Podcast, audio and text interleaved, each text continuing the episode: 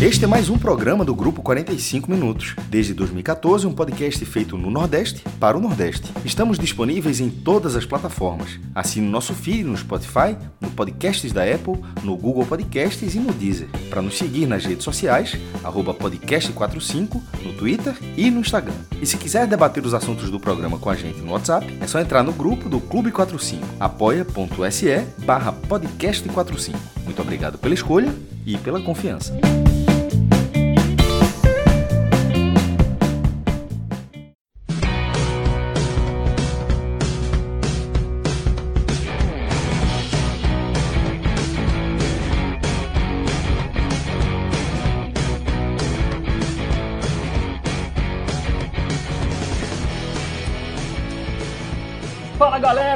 Começando mais uma live aqui no podcast 45 minutos.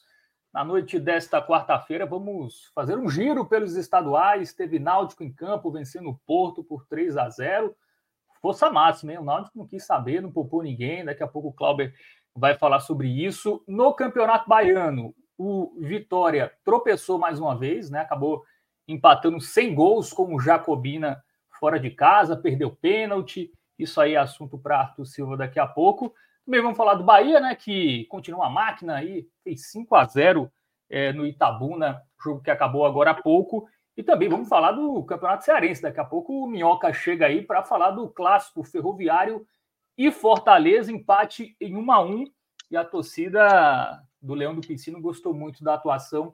Também será assunto a partir de agora. Vamos madrugada dentro, né? Como vocês estão acostumados é, começando agora e sem hora para terminar. Vamos começando aqui. Essa live que é um oferecimento de Bet Nacional. Quer fazer uma fezinha? Acessa lá Bet Nacional, coloca o código podcast45, você vai estar ajudando a gente e pode também ganhar uma grana lá, enfim. Coloca naquele jogo ali, você está vendo um jogo é, à tarde, em casa, enfim, não tem muita. não tem para quem torcer, coloca ali 5 reais, 10 reais, que o, o jogo vira emocionante para você, viu? Até um jogo que não é do seu time, enfim.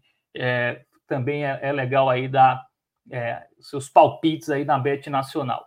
Também nosso parceiro Clique Esportivo, né, o portal é, de notícias esportivas, que é parceiro aqui do NE45. Claro, aqui no NE você tem as notícias do futebol nordestino, mas para as notícias do futebol nacional, né? Futebol internacional, NFL, NBA, outros esportes, é lá no Clique Esportivo. Lembrando que também você pode apoiar o 45 Minutos lá no apoia.se barra podcast 45. Você também pode apoiar e tem vantagem, né? Você entra no nosso grupo lá de membros, enfim, é, vai participar da resenha com, com, todos nós que estamos lá. É, mas é isso, amigos. Vamos começar os assuntos. Né? Hoje, quarta-feira, tivemos quatro jogos, né? Movimentando aí os principais times do, do futebol nordestino. Primeiramente, boa noite aí, Cláudio. Boa noite para você, boa noite para o Arthur. Tudo, tudo tranquilo? Já em ritmo de carnaval? É. Boa noite, Fábio, Arthur, Alan, que tá, tá aqui nos bastidores, já todo, todo mundo está acompanhando aqui. Já estamos no ritmo de carnaval aqui, já estamos. Eu não vou, não vou brincar muito esse ano, não, né? É, minha esposa está grávida, então não posso, não posso exagerar, mas é, aproveitando que tá falando do. que eu vou falar do Náutico, né, mas tem um bloco aqui o Timbu Coroado do Náutico, que esse aí eu vou brincar que é um, um bloco bem familiar, nos aflitos, então é, eu acho que o meu carnaval vai se resumir a isso. E você, Arthur, que está em São Paulo aí, vai, vai nas escolas de samba mesmo? Cara, primeiramente, boa noite, boa noite, Fábio, boa noite, Clauber, boa noite todo mundo que está assistindo aqui. Veja, eu nasci em Recife, mas eu morei a maior parte da minha vida em Campina Grande. E eu acho que quase como qualquer pessoa que cresceu em Campina Grande, a gente é muito mais do time São João do que Carnaval, né? Eu sempre gostei de curtir Carnaval, mas muito mais de São João. E aí minha noiva, ela é muito não tão festeira do Carnaval. E eu acabei adquirindo essa característica dela. E recentemente eu venho usando o Carnaval como um feriado para viajar para cantos não muito de Carnaval. Então a gente vai viajar aí nesse carnaval para Vitória, no Espírito Santo. Acho que não vai ter nada de carnaval, é mais para fazer turismo mesmo. Mas tem escola de samba lá, certo? Se eu não me engano, tem eu, escola de samba. Obviamente não é o do Tomé do Rio e São Paulo, né? Eu vi que tem, mas lá é tanto, Cláudio, que parece que o desfile acontece uma semana antes. Que aconteceu esse final de semana, salvo engano. Eu acho que é justamente para não competir com São Paulo e Rio, sabe? É. Eu já ia perguntar se Arthur ia por bloco que tem, que a turma em São Paulo chama bloquinho, né? Mas tem uns blocos bons em São Paulo. O seu Valença tocou em um. Eles têm, um, têm uns blocos. Tem muito, é, tem muito. É. E, já vem rolando há um tempo, assim. Final de semana agora eu fui sair de casa, tava trânsito, muitas ruas fechadas, tem, tem bastante. Não é, obviamente, como Salvador ou Recife e Olinda, né? Mas tem carnaval em São Paulo para quem curte, dá para dá aproveitar. Pra quem é do Recife, de Salvador, para curtir um carnaval assim, um show de Elcio Valença, um show de outro artista, vale demais. Se eu tivesse aí, iria, claro. Exatamente, vale total. É, João Pessoa não tem muito carnaval. João Pessoa tem mais o pré-carnaval, né? Carnaval aqui, a cidade fica meio deserta. Pela proximidade, muita gente vai para Recife, né? Muita gente vai Recife, Olinda, e, e vai curtir o carnaval por lá. E em Fortaleza, Minhoca, como é o carnaval aí? Boa noite. Falou com especialista. Boa noite. Boa noite. É daquele jeito que eu gosto. Já foi melhor o carnaval daqui. Tipo, não tinha nada, agora tem. e era maravilhoso, porque todo mundo saía da, da, da cidade, iam para as praias, né? Os carnavais que acontecem, enfim, Aracati e tal, que são os carnavais mais cobiçados, né? Paracuru, se eu não me engano também. E Fortaleza era um paraíso, assim. A cidade, você andava pelado se quisesse na cidade, que não tinha problema. Claro, estou exagerando. Também não tem carnaval, viu? É, mas agora, agora a prefeitura aqui faz, ou seja, né, traz atrações na Praia de Iracema e tudo mais. Então, é palco ou trio, Minhoca? É palco, eu acho que é palco. É palco. É tal qual como se fosse a, a passagem do Ano Novo, né? É... Hum. Só que em alguns locais da cidade já tem assim, algumas escolas de samba, entendeu? Unidos da Cachorra, alguns grupos de nesse período, né, de pré-carnaval que já toca na cidade nos finais de semana, quando chega o carnaval, tem todo um cronograma que que, enfim, não é só um ponto da cidade, sabe? Em determinadas regiões da cidade, alguns bairros, já tem alguma concentração que geralmente também é onde acontece o pré-carnaval, mas claro, não chega nem perto do que é em Salvador, do que chega né, em Recife, Olinda e tal. Mas aqui há. Há o carnaval, infelizmente, para mim, no caso. Minhoca vai ficar o carnaval vendo filmes do MUBI, né, Minhoca? Não, vou trabalhar, pô. Domingo, domingo tem, tem jogo. Ah, tem jogo, é verdade. Quem trabalha com futebol não tem muito isso, né? Eu vou para rádio, vou trabalhar na é. segunda, vou trabalhar na terça. Isso aí tudo aí vai. É uma vida normal para mim. A, a diferença é, é, que o pessoal vai estar no folia. Também estou nesse time aí que vai trabalhar no, no carnaval. Mas é isso, amigos. Vamos começar. A galera que está chegando aí já senta o dedo no like, tá? Para não esquecer, já, já dá o joinha aí. Manda para os grupos, tá? Hoje a gente vai falar mais especificamente de Náutico, Vitória, Bahia e Fortaleza. Então, se você é torcedor de um desses clubes, é, já compartilha a live lá é, com os torcedores também, para a galera chegar junto. Enfim, vamos começar pelo, pelo Náutico, que foi o primeiro a entrar em campo na noite de hoje. É, o Náutico venceu o Porto, né, um, que é um dos times mais fracos, Cláudio, do Campeonato Pernambucano, 3 a 0 Mas o que surpreendeu foi o Alan Al colocar força máxima, né? Praticamente ali força máxima no jogo de hoje. Tem um jogo fora de casa no sábado contra o Maranhão, jogo fora de casa, viagem. O time já jogou sábado é, contra o Botafogo, enfim, um desgaste, mas o Alan Al não quer saber. Ele não poupa, não. Era um jogo que, teoricamente, o Náutico venceria com qualquer formação, né? Qualquer escalação, mas foi, foi com força máxima. É, e aí foi uma vitória sem sustos, quero que você analise e precisava mesmo correr esse risco? Fábio, veja, eu não, eu não correria esse risco. É, acho que o Náutico poderia ter poupado. Veja, eu, não, eu não, não, acho que não precisava nem poupar o time todo. Mas principalmente os três ou quatro ali podia. E aí eu Posso dar alguns exemplos. Rafael Vaz jogou todos os jogos, todos os minutos. É um zagueiro de 35 anos. Por mais que ele seja muito bem fisicamente, é um risco. É um risco. Luiz Paulo, zagueiro, não tem uma, idade avançada, mas jogou todos os jogos. É, é... Deixa eu ver quem mais. Hoje ele, Wagner não, não, não pôde jogar, que tava, é, fez uma infiltração no joelho, né? Que ele fez várias cirurgias no joelho, e aí de seis, seis meses ele precisa fazer essas infiltrações. Ele joga com dores, e aí ele foi poupado por isso. Acho que poderia até cair no antidoping, né? A depender da, do tipo de, de filtração que ele, que ele tomou. Acho que por isso que ele, que ele foi poupado. É, o próprio Marco Júnior também, que vem bem, vem numa sequência boa, já é um jogador de 30, 32 anos, podia ter se poupado. Só aí três jogadores que, assim, os substitutos não, não fariam o Náutico cair muito de produção, não. Poderia estar Guilherme Matos na defesa, Diego Matos, que era, é, era o titular, foi o titular do Náutico ano passado, na lateral esquerda, é, Marco Antônio, que começou jogando hoje, podia jogar ele e Igor Pereira. É, assim, o Náutico não perderia tanto. Acho que foi arriscado. É, eu vi até, ouvi a coletiva de Alan Al, ele dizendo que colocou o time titular em respeito ao torcedor, ao adversário, para buscar a classificação. Mas eu acho que se ele poupasse três, quatro jogadores, o Náutico ganharia tranquilamente, é, não teria problemas para vencer e, e, teria os três pontos. Até porque se não ganha, seria um vexame. Mesmo podia ser o time todo reserva que o Náutico tinha que ganhar para o Porto. O Porto tem a pior defesa, hoje chegou a 20 gols sofridos. E eu fui, fui pegar a escalação do Porto e ver a média de idade é uma média de 20,7 anos. Então, é uma média muito baixa. É um time novo. O, mais velho é o goleiro, tem 28 anos, e ainda assim o goleiro é muito fraco. Falhou no, no, no terceiro gol, falhou durante o jogo, quis entregar o jogo todo, conseguiu no final. É, é, um time, não é só uma questão de qualidade do Porto, é uma questão de, de maturidade também. É um time muito frágil. Dito isso, é, entrou com força máxima e com força máxima o Náutico, eu senti o Náutico é, ansioso, nervoso. Acho que ainda resquício da derrota para o Botafogo da Paraíba. Eu acho que o time entrou tenso daquela exibição ruim, porque os jogadores estavam errando muitos passes, enfim, tava, os primeiros 20 minutos de Náutico foram ruins. É, é, muito nervosismo, assim, os, os, jogadores não se entendendo, deixando a bola demais com o Porto, muitos jogadores tentando estar fora da área, é, quando podia trabalhar melhor jogada, errando muitos passes. É, e aí depois o Náutico, depois dos 20 minutos, o Náutico foi melhorando, é, fez 1 a 0 Quando fez 1 a 0 é, um cruzamento de, de Patrick Alagoa e Paulo Sérgio. Eu pensei que as coisas iam melhorar um pouco, mas não melhoraram. O Náutico continuou ainda um pouco afobado, ansioso. E aí, no final do primeiro tempo, o Júlio César recebeu uma bola na área, na, na lateral da área, e marcou um golaço, 2 a 0 e ali, assim, todo mundo já sabia que o jogo já estava praticamente definido. No segundo tempo, aí eu acho que a Lau começa a acertar um pouco. Ele começou a fazer testes.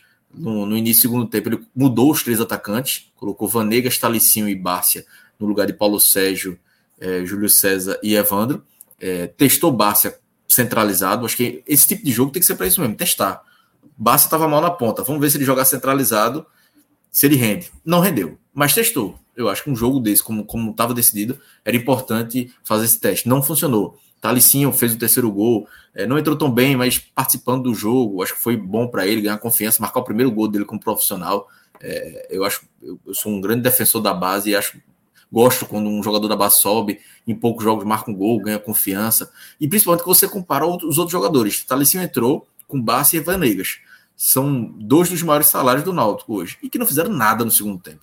E não dá, não dá nem para dizer, ah, não, mas o, o Náutico diminuiu a rotação. Mas Vanegas e Bárcia entraram descansados e não tinham o direito de entrar na rotação mais baixa. Eles tinham que entrar comendo a bola para brigar, ganhar a posição, já que eles tinham perdido, teoricamente, a posição para esse jogo.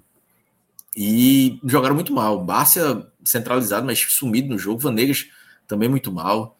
Inclusive, teve outro, te outro teste que eu acabei esquecendo de falar, que foi Evandro, né? Na escalação, ele estava jogando como, centroavante. Começou a temporada como centroavante. Hoje foi testado como, como ponta, que é a posição de origem dele, mas não foi bem também. Mas testou. Acho que o importante era testar.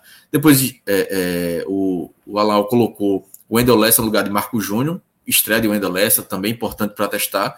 E aí teve uma outra substitu uma substituição que não deu para entender, que ele entrou o Guilherme Matos, zagueiro, no lugar de Robson Reis, quando quem era para sair era Rafael Vaz, como eu falei no início, jogador 35 anos, que não precisa estar tá jogando os 90 minutos todos os jogos, principalmente um jogo como esse, decidido. E aí, enfim, ele, ele repetiu, é, é, colocou essa, fez essa, essa substituição.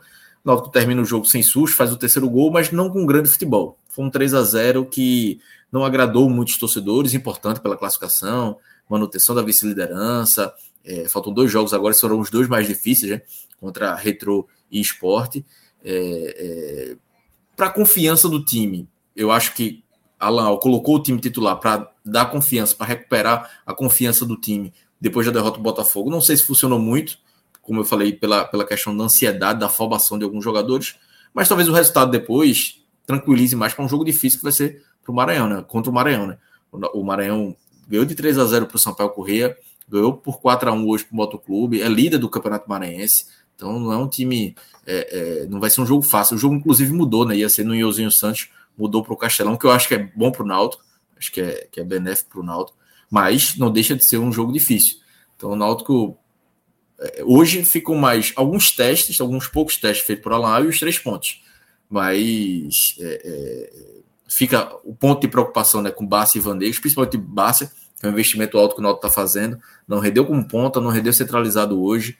Vanegas é, assim, já vinha mostrando que estava mal. Por outro lado, é, Arnaldo fez uma boa partida. É, é, um jogador que se consolida aí como titular na lateral direita, bem melhor do que do que Belão. É, Júlio César, além do gol, é um jogador que já pedia passagem para ser titular. Eu já esperava, inclusive, contra, contra, o Botafogo que ele fosse titular, não foi. Hoje foi, foi titular, fez um bom jogo, fez um golaço. É, Patrick Alan também fez uma boa partida, dando assistência. É, enfim, acho que dá para tirar poucas coisas do, do time em si. O que dá mais para tirar o resultado e, e torcer para que o desgaste não pese tanto para o jogo, que é isso muito importante contra o, contra o Maranhão. Veja, eu não estou tirando o peso do jogo contra o Porto. Eu acho é importante para o Náutico. O Náutico tem que terminar entre os dois entre os dois primeiros colocados pela vaga da Copa do Brasil, pela disputa da vaga na Copa do Nordeste. Mas eu acho que com um time misto, o Náutico conseguiria vencer o, o Porto, que para mim hoje é o pior time desse, desse campeonato pernambucano, o, o seu time mais novo, né? É, a gente viu o jogo contra, contra o Santa Cruz também. Enfim, é um time que é muito abaixo, muito abaixo. Então não, não precisava, não precisava ter um desgaste físico como teve hoje.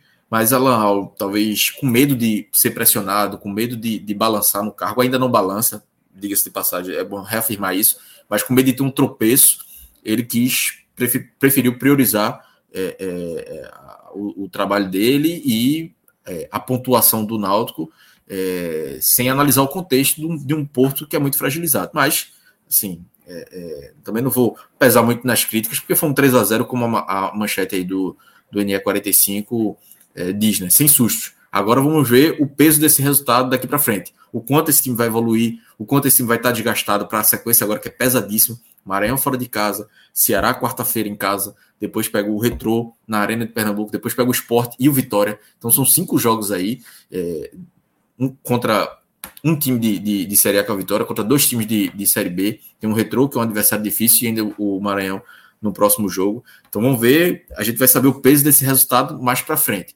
Mas hoje fica o saldo positivo pelo, pela, pela pontuação. Pelo desempenho, nem tanto. Ainda ficou, deixa, deixa muito a desejar. Tem muita coisa ainda que precisa melhorar. É, o jogo contra o Botafogo, né? Foi uma atuação muito ruim do Náutico, né? Assim, o Botafogo só se fechou, o Botafogo fez um gol, né? No erro do Náutico também. E não conseguiu assustar, né? Foi no último lance, né? Nos acréscimos que o Rafael Vaz teve uma cabeçada ali mas o Náutico muito muito abaixo mesmo. Até fiquei surpreso assim. A gente aqui tava um ponto lá, vai ser ótimo. Conseguiu a, vitória, obviamente contando muito com a atuação ruim do Náutico. O próprio Náutico falou que foi, foi, o pior jogo do Náutico na temporada e foi mesmo. Foi, foi o pior jogo, foi muito ruim. Sobre o time titular hoje, é, eu também acho que é um pouco disso, né? Que para não correr riscos, mas é também não confiar no elenco, assim, não confiar nos reservas. Cláudio passa essa impressão. Ele não quis arriscar. É, eu fiquei. Assim, eu vi algumas pessoas é, é, colocando até para mim no Twitter isso também, dizendo: oh, talvez ele não confie no elenco. Mas aí levanta um contraponto. Se ele não confia no elenco, é perigoso para ele, porque foi ele que montou o elenco. E foi um elenco que ele mesmo elogiou hoje, falando que, é, é, que criou um elenco com jogadores que podem fazer mais de uma função, como o Bárcia fez hoje. Então, assim, se ele não confia nesse elenco, é preocupante para o Náutico. É preocupante porque foi um elenco que passou pelo, pelo, pelo tem assinatura de Alan. Não foi um elenco montado, foi a diretoria que trouxe Alan, só concordou, não. Evandro foi indicação dele, Robson Reis foi indicação dele. Então tiveram alguns jogadores ali, não todos, mas muito, muito ali de, de desse elenco passou é, é, pela opinião de Alan. Ele conversou com jogadores antes de contratar, que é uma situação até normal hoje em dia, mas ele já tinha comentado também que ligava com os jogadores, conversava com os jogadores para saber a disposição do jogador de vir para o Náutico. Então, se ele não confia, é, é, é, é, perigoso. Mas eu acho que, é, que foi mais uma questão de garantir o resultado para não ter um tropeço e, e não arriscar é, é, ser pressionado em fevereiro, no início da temporada, até porque com essa sequência que vai vir agora, se não conquistar bons resultados, a pressão vem de todo jeito. Então talvez ele tenha tentado criar uma gordura ali de, de tranquilidade. Isso na cabeça dele, que eu acho que na prática, se não conquistar resultados, se não ganha, se perder já do Maranhão, a pressão já vem contra o Ceará já vem uma pressão enorme, porque o Náutico vai largar numa situação de perder os dois jogos, de, de perder no Maranhão, com duas derrotas na Copa do Nordeste, num grupo que o Náutico tem a obrigação de passar. Então, se o Náutico não vai para as quartas de final da Copa do Nordeste esse ano, é um vexame. Porque o Náutico entra no grupo ali como terceira ou quarta força para brigar pela vaga. Um grupo bem viável para o Náutico. Então, ele garante, ele está com a classificação encaminhada no Pernambucano, classificou já para as quartas de final, mas é, é, pode encaminhar aí essa questão da semifinal e a vaga da Copa do Brasil, se for segundo ou primeiro colocado. Primeiro acho difícil, vai depender do clássico, mas a Copa do Nordeste também não pode esquecer, porque se ele cai, se ele é eliminado na primeira fase, além do vexame, tem um prejuízo financeiro. O Náutico sem Copa do Brasil hoje, a cota da Copa do Nordeste pode ser muito, é, pode ser um, um respiro para o Náutico é, trazer reforços na reta final do Pernambucano, da Copa do Nordeste e para a Série C também. Se esse dinheiro não vem, se essa classificação não vem, é um prejuízo técnico e financeiro muito grande para o Náutico. Tem um superchat aqui do Reinaldo Lira. Ele fala sobre o Alan Al, né? Ele fala: o professor Pardal faz hoje o pior trabalho do G7. Aí eu vou colocar o Arthur e o Minhoca nessa discussão. E aí, dá para dizer que o, hoje, desse trabalho inicial de temporada, o do Alan Al, o pior? Ou é muito exagero? Eu acho um pouco de exagero. Aliás, quando vem quando vem a crítica assim, eu, eu acho que a grande questão é porque o torcedor do Náutico, não vou dizer todo ele, obviamente, tem torcedor que não está satisfeito com nada, né? Vamos lá. O Náutico ainda não é um time considerado ideal, entendeu? E eu acho que não precisa. É, eu acho que pode ter crítica, mas eu acho que às vezes pode ter um exagero. Assim, o Alan Al é um, é um treinador que, pelo menos eu acho assim, né? para a Série C, um treinador que eu acho que pode fazer um bom trabalho. Até lá, o Náutico tem o Campeonato Estadual e tem a Copa do Nordeste. O fato de ter perdido o primeiro jogo, exatamente na estreia para o Botafogo, já gera um incômodo. E aí eu acho que o cara pode ter pensado, pô, contra o Porto, sabe assim, é para passar por cima. E, e assim, dá para entender a crítica, certo? Dá para entender a crítica. Mas eu acho que nesse contexto, assim, se a gente compara com os outros seis, é porque cada um tem um sarrafo diferente, sabe? É, eu, eu acho que talvez a pressão maior hoje dos sete treinadores é em cima dele. Assim, é, o trabalho do Condé tem um lastro, porque teve né, o título do ano passado da Série B, Voivoda incontestável, é, Rogério Ceni tá voando, né, lá com Bahia. É, eu acho que talvez o nome assim poderia ser do Mancini, mas o Mancini conseguiu dois resultados positivos, né? Uma goleada e a vitória na estreia contra a Juazeirense. É, talvez aí no desempate com os sete, né? Com, com o próprio Itamar também. Então, eu acho que sobra para ele. Assim, dos sete, talvez ele seja o mais pressionado.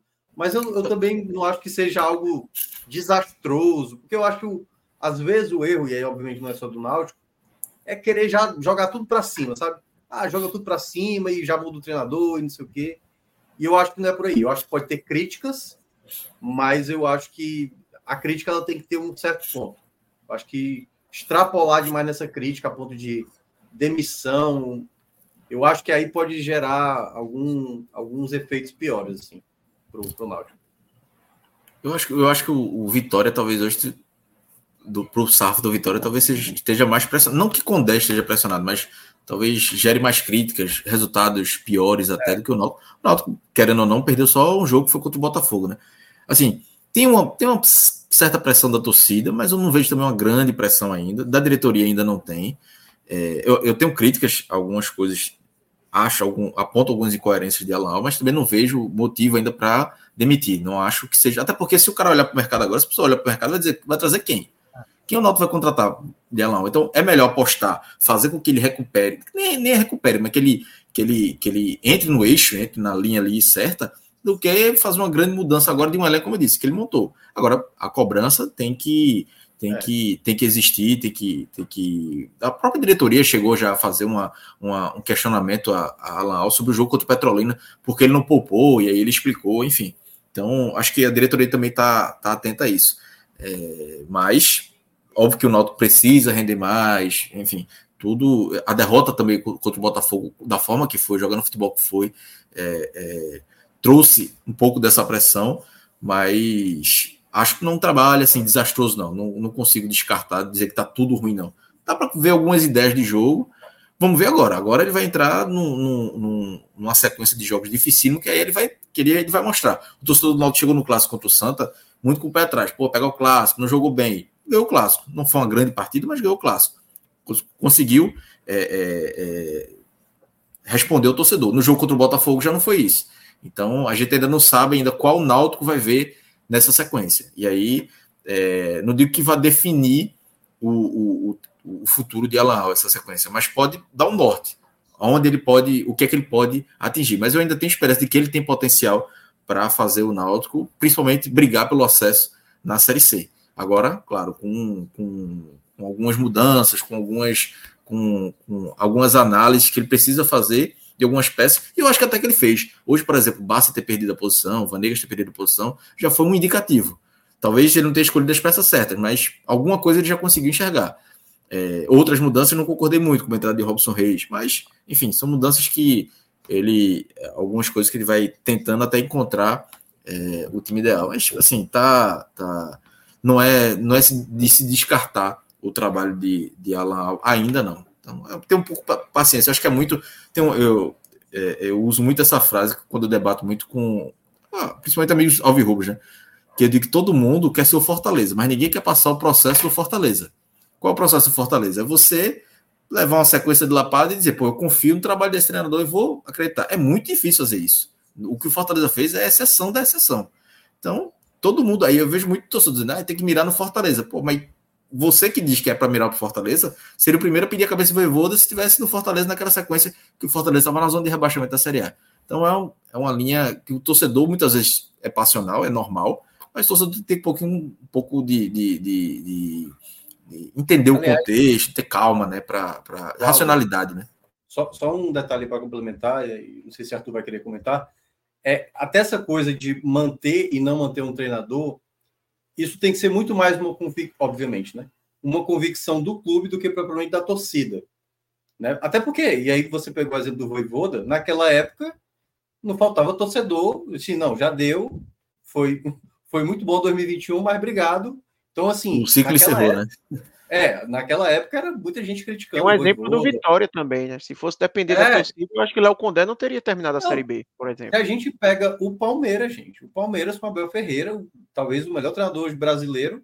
Quando o Palmeiras está numa sequência negativa, todo mundo cai matando em cima do Abel, entendeu? Então, assim, torcedor reclamar, fazer pressão é uma coisa. Agora, muitas vezes mostra o que é uma diretoria, muitas vezes, e, e aí é que tá deixar ficar ou, digamos, demitir, aí tem que ser uma convicção muito bem feita do clube. Porque o fato de deixar pode ser também um erro, entendeu? Que é entender, opa, não está enxergando o óbvio aqui que é já está saturando, ou tipo assim, não, deixa, deixa a galera gritar. Eu sei que o trabalho vai desenvolver uma hora e o trabalho tem o que melhorar, tem o que desenvolver, entendeu? Então, acho que aí vai muito mais, e obviamente é, né? É da diretoria, do clube. As pessoas que fazem o clube têm convicção de que esse trabalho ainda pode aperfeiçoar? Se assim acredita, então deixa desenvolver e deixa a turma reclamar, se for para reclamar. É, é, eu acho que eu acho que ele ele é o treinador mais pressionado do G7 nesse momento, mas assim, a gente está com uma temporada tão curta até o momento, né? São, pou, são poucos jogos, que assim, um jogo muda tudo nisso, nessa análise. Porque, por exemplo, se a gente volta ali de quando o esporte perdeu do retrô, o treinador mais pressionado seria Sosso. Tinha muito torcedor do esporte querendo que Sosso fosse demitido. E agora o que a gente vê é uma aceitação enorme ao nome de Sosso, né, pela evolução que ele conseguiu trazer depois. Se a gente volta para a, a, noite depois da vitória do, do Náutico em cima do Santa Cruz, provavelmente esse nome seria Itamachule. Mas aí depois que o Santa consegue se recuperar no campeonato com duas vitórias seguidas, você já não vê tanto esse movimento.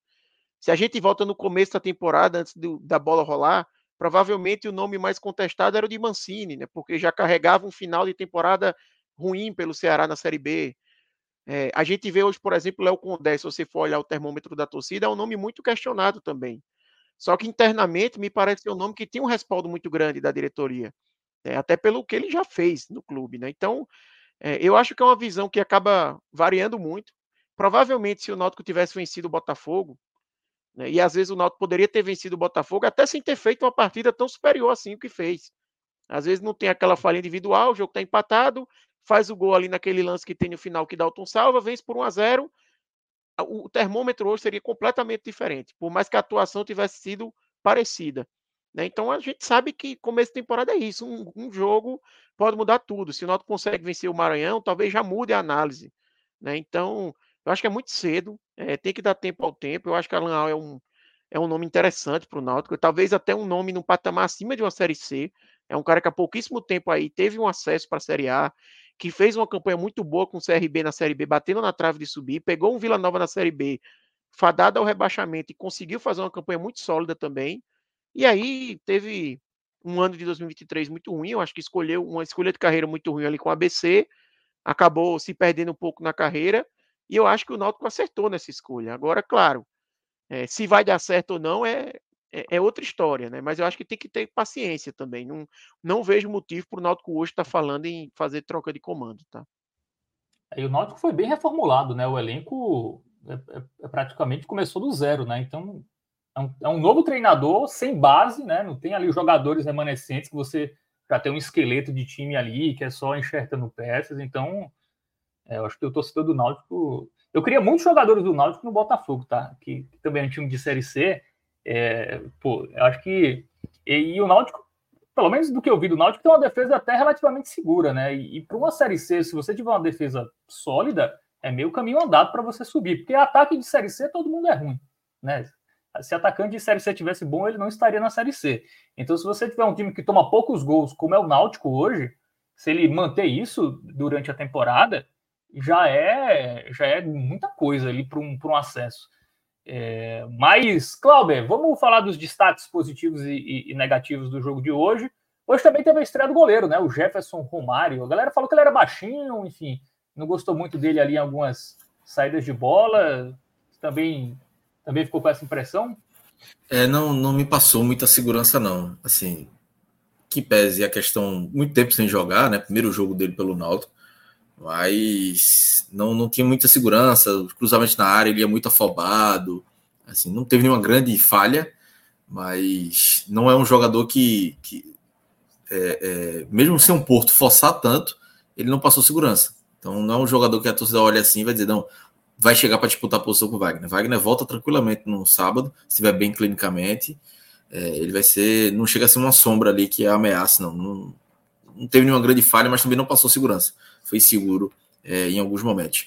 Mas assim, também não entra na lista dos piores, não. Acho que ele não merece também entrar é, entre os piores. Mas é, a lista dos piores tem principalmente jogadores de ataque, né? Evandro jogando na posição dele, que como ponta, apareceu pouco para o jogo. É, não fez, não foi uma boa partida e tinha espaço para jogar. Enfim, era, não, não tinha justificativa para ele não, não ter aparecido bem no jogo, como foi principalmente sumido, né? Nem, não é questão de errou, é que não, não apareceu muito. E os que entraram no segundo tempo, né? Vanegas e principalmente Lando Bárcia. Lando Bárcia foi uma grande decepção hoje. Eu tinha uma expectativa para vê-lo em campo mais centralizado, mais próximo do gol, mas não conseguiu. Não se movimentou bem, não conseguiu dar sequência jogadas, participou muito pouco do jogo. É, Vanegas também.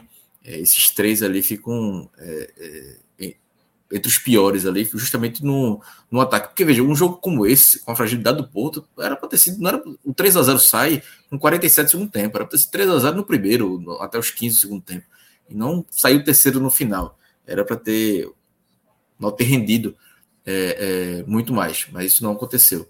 É, dos destaques positivos, é, acho que Paulo Sérgio fez, fez uma boa partida, fez um gol perdeu outro, mas é, apareceu bem, consolidado ali como titular, importante, é um jogador que se movimenta bem, consegue participar das jogadas. É, inclusive, tem até um lance dele que, assim, a arbitragem. É, e aí, Arthur, acho que nem, nem chegou a gerar muita polêmica esse, esse lance, porque não foi um pênalti. Mas é, é, a, a, gente fala muito da arbitragem pernambucana. Hoje teve um lance, um cruzamento na área, Paulo Sérgio tá na entrada da pequena área, ele tá parado, vê um jogador do Porto, dá um empurrão nele, Poderia ter marcado pênalti. Eu não marcaria, não. Não achei que foi um escandaloso, não. Mas poderia. Poderia ter dado um pênalti. Mas chega um zagueiro, empurra ele pelas costas e chega o goleiro pulando por cima de Paulo Sérgio Paulo Sérgio parado, a bola vinha, ele ia cabecear, o juiz, falta no goleiro. Mas assim, foi um lance que eu olhei assim, não deu para entender nada. Porque o motivo dele marcar falta no goleiro. É sempre aquele protecionismo ao goleiro. Né? Não pode tocar no goleiro, na pequena área. Mas nem foi na pequena área. E o atacante não foi de encontro ao goleiro, estava indo na bola, de lado assim, o goleiro foi por cima dele. E a bola, é, é, nessa disputa de lance, né, o goleiro consegue socar a bola. A bola sobe para Júlio César, aí o árbitro marca a falta, mas assim, era um lance claro de gol. Júlio César até chuta para fora, mas hum, ele, o juiz já tinha pitado, né? não foi uma finalização com vontade de, de fazer o gol. Mas assim, é um, são lances, né? Hoje foi um lance pequeno, é mais um erro que não dá para entender o critério da, da arbitragem de, de Pernambuco, né? Assim, a arbitragem brasileira é muito ruim, mas a de Pernambuco esse ano parece estar tá, tá superando. Mas voltando a análises individuais, Paulo Sérgio, achei a partida dele boa. Gostei muito da partida de Arnaldo, acho que foi importante para ele ganhar confiança. Por exemplo, Arnaldo, é, se tivesse que poupar alguns jogadores, não estaria na minha lista, porque eu acho que ele tinha que ganhar esse ritmo de jogo, pelo tempo que ele ficou fora, e hoje ele ganhou é, ritmo de jogo, ganhou confiança, fez uma partida bem interessante. Então, ganhou a posição, né? Belão não, não deve voltar por questão de rendimento.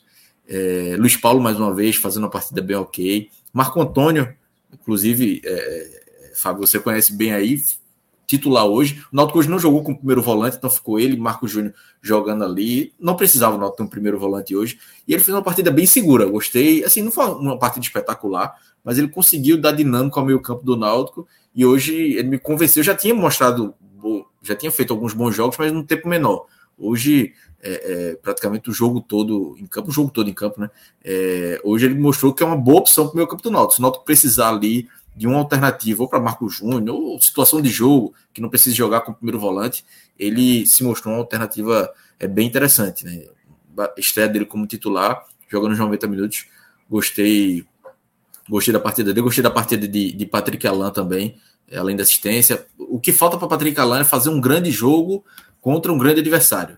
É, contra o Santa, esperava um pouquinho mais dele, contra o Botafogo também. Ele fez um, um jogo bom contra o Petrolina hoje também, mas ele falta se firmar num, num jogo maior é, para ele ganhar a confiança de vez do torcedor. Mas vem mantendo uma, uma boa média. Mas no final de tudo, acho que o melhor para mim foi, foi Arnaldo, principalmente por ele se consolidar ali na, na lateral direita e o Náutico vê que hoje, pelo menos, tem um lateral direito titular, já que o Belão via muito mal. Marco Antônio jogou em que posição hoje, Cláudio? Foi volante hoje?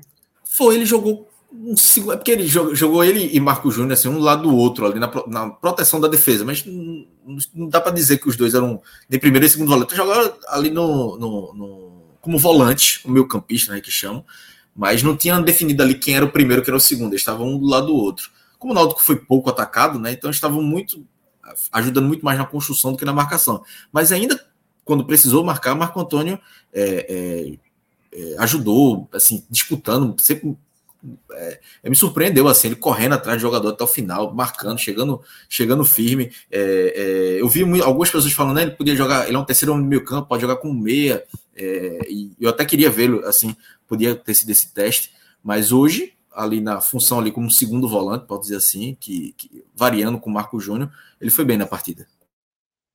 É, ele, ele é um jogador que aqui no Botafogo ele jogou, só não jogou de goleiro, mas o resto ele jogou e ele tinha uma função muito importante ano passado, que era pressionar a saída de bola do adversário. Ele fazia, ele fazia isso muito bem, que ele jogava como meio campista mais avançado, e o que o, a boa fase do Botafogo ano passado na Série C foi muito ele pressionar muito bem ali. É... E Fábio, me surpreendeu isso, sabia? Assim, eu imaginava um jogador de cadência, de bom passe, mas ele sempre chegando firme ali, assim, aquele perde pressiona que os treinadores gostam, né? Isso, é. Ele sempre chegando firme. Veja, tu falando agora que, que ele jogou em outras posições, me faz até pensar que ele pode jogar aberto ali, no meio campo aberto por, por um lado, para ajudar na marcação, né? Junto com o lateral, pode ser uma função também.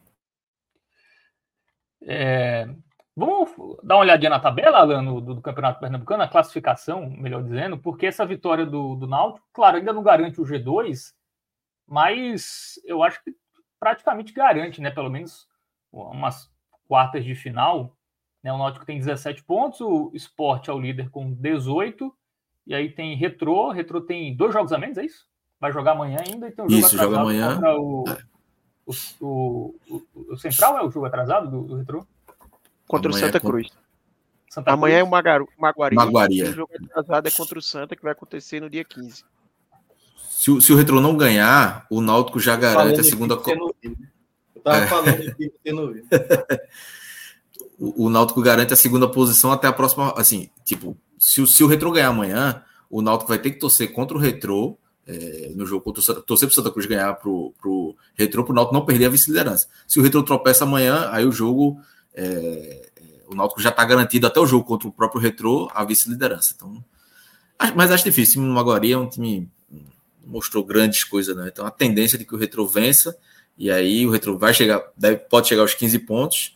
É, um resultado que é ruim para o Santa também, né? O Santa vai torcer, vai secar o Retro amanhã, mas tem um confronto direto, né? Para buscar essa vaga direta na, na Série D. Somos todos Maguari. Assinado.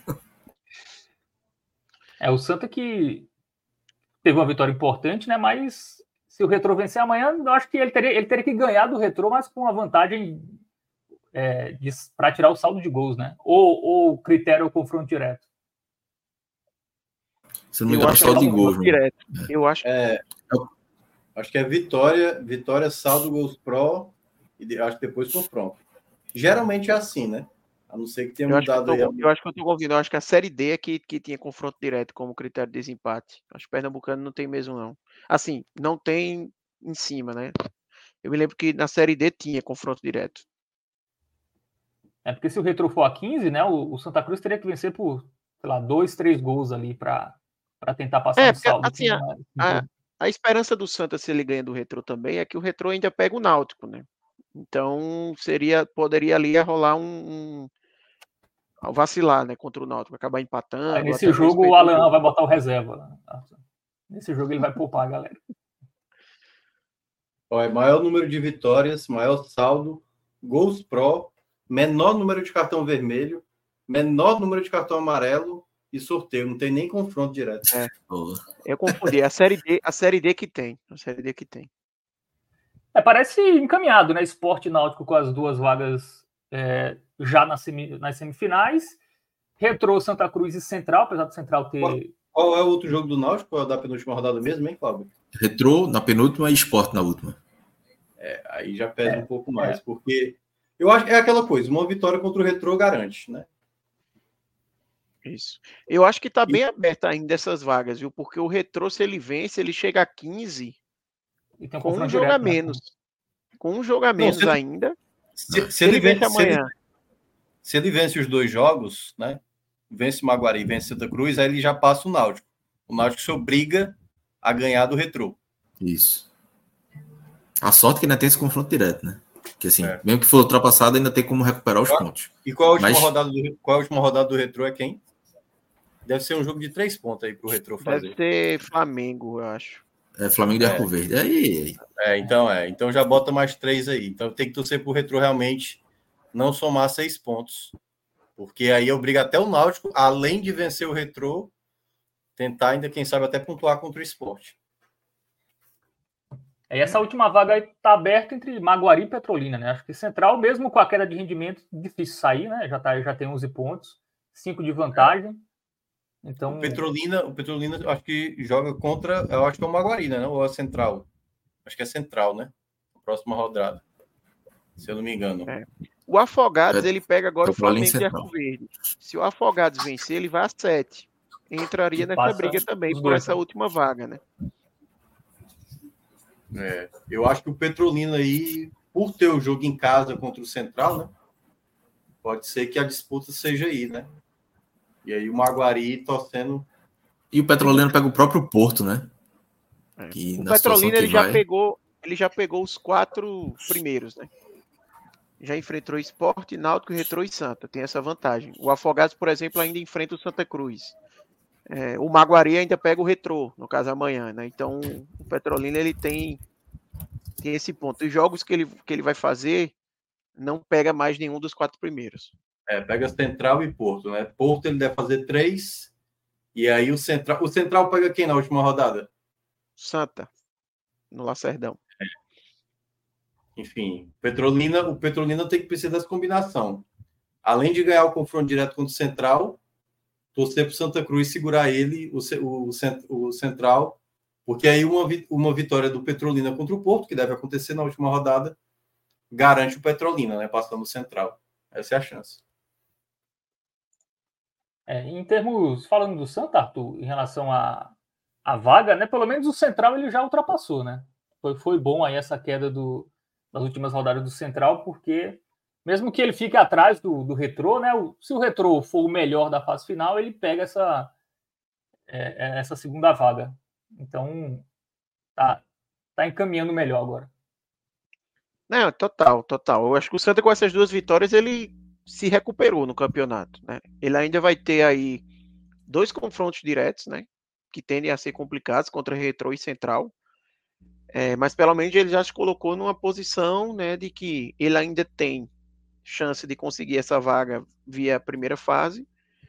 E caso ela não venha, que ele se posicione bem ali como segundo colocado da primeira fase, seja para ele ter o mando nas quartas de final, que nesse caso, por exemplo, seria contra o próprio Central, seja para ele, caso caia na segunda fase, no mesmo no mata-mata, na mesma fase que o Central, por exemplo, o Santa Cruz ficaria na classificação final na, na, frente do Central, porque ele ficou na frente na primeira fase. Né? Então é importante ele se posicionar bem na primeira fase por esses dois lados.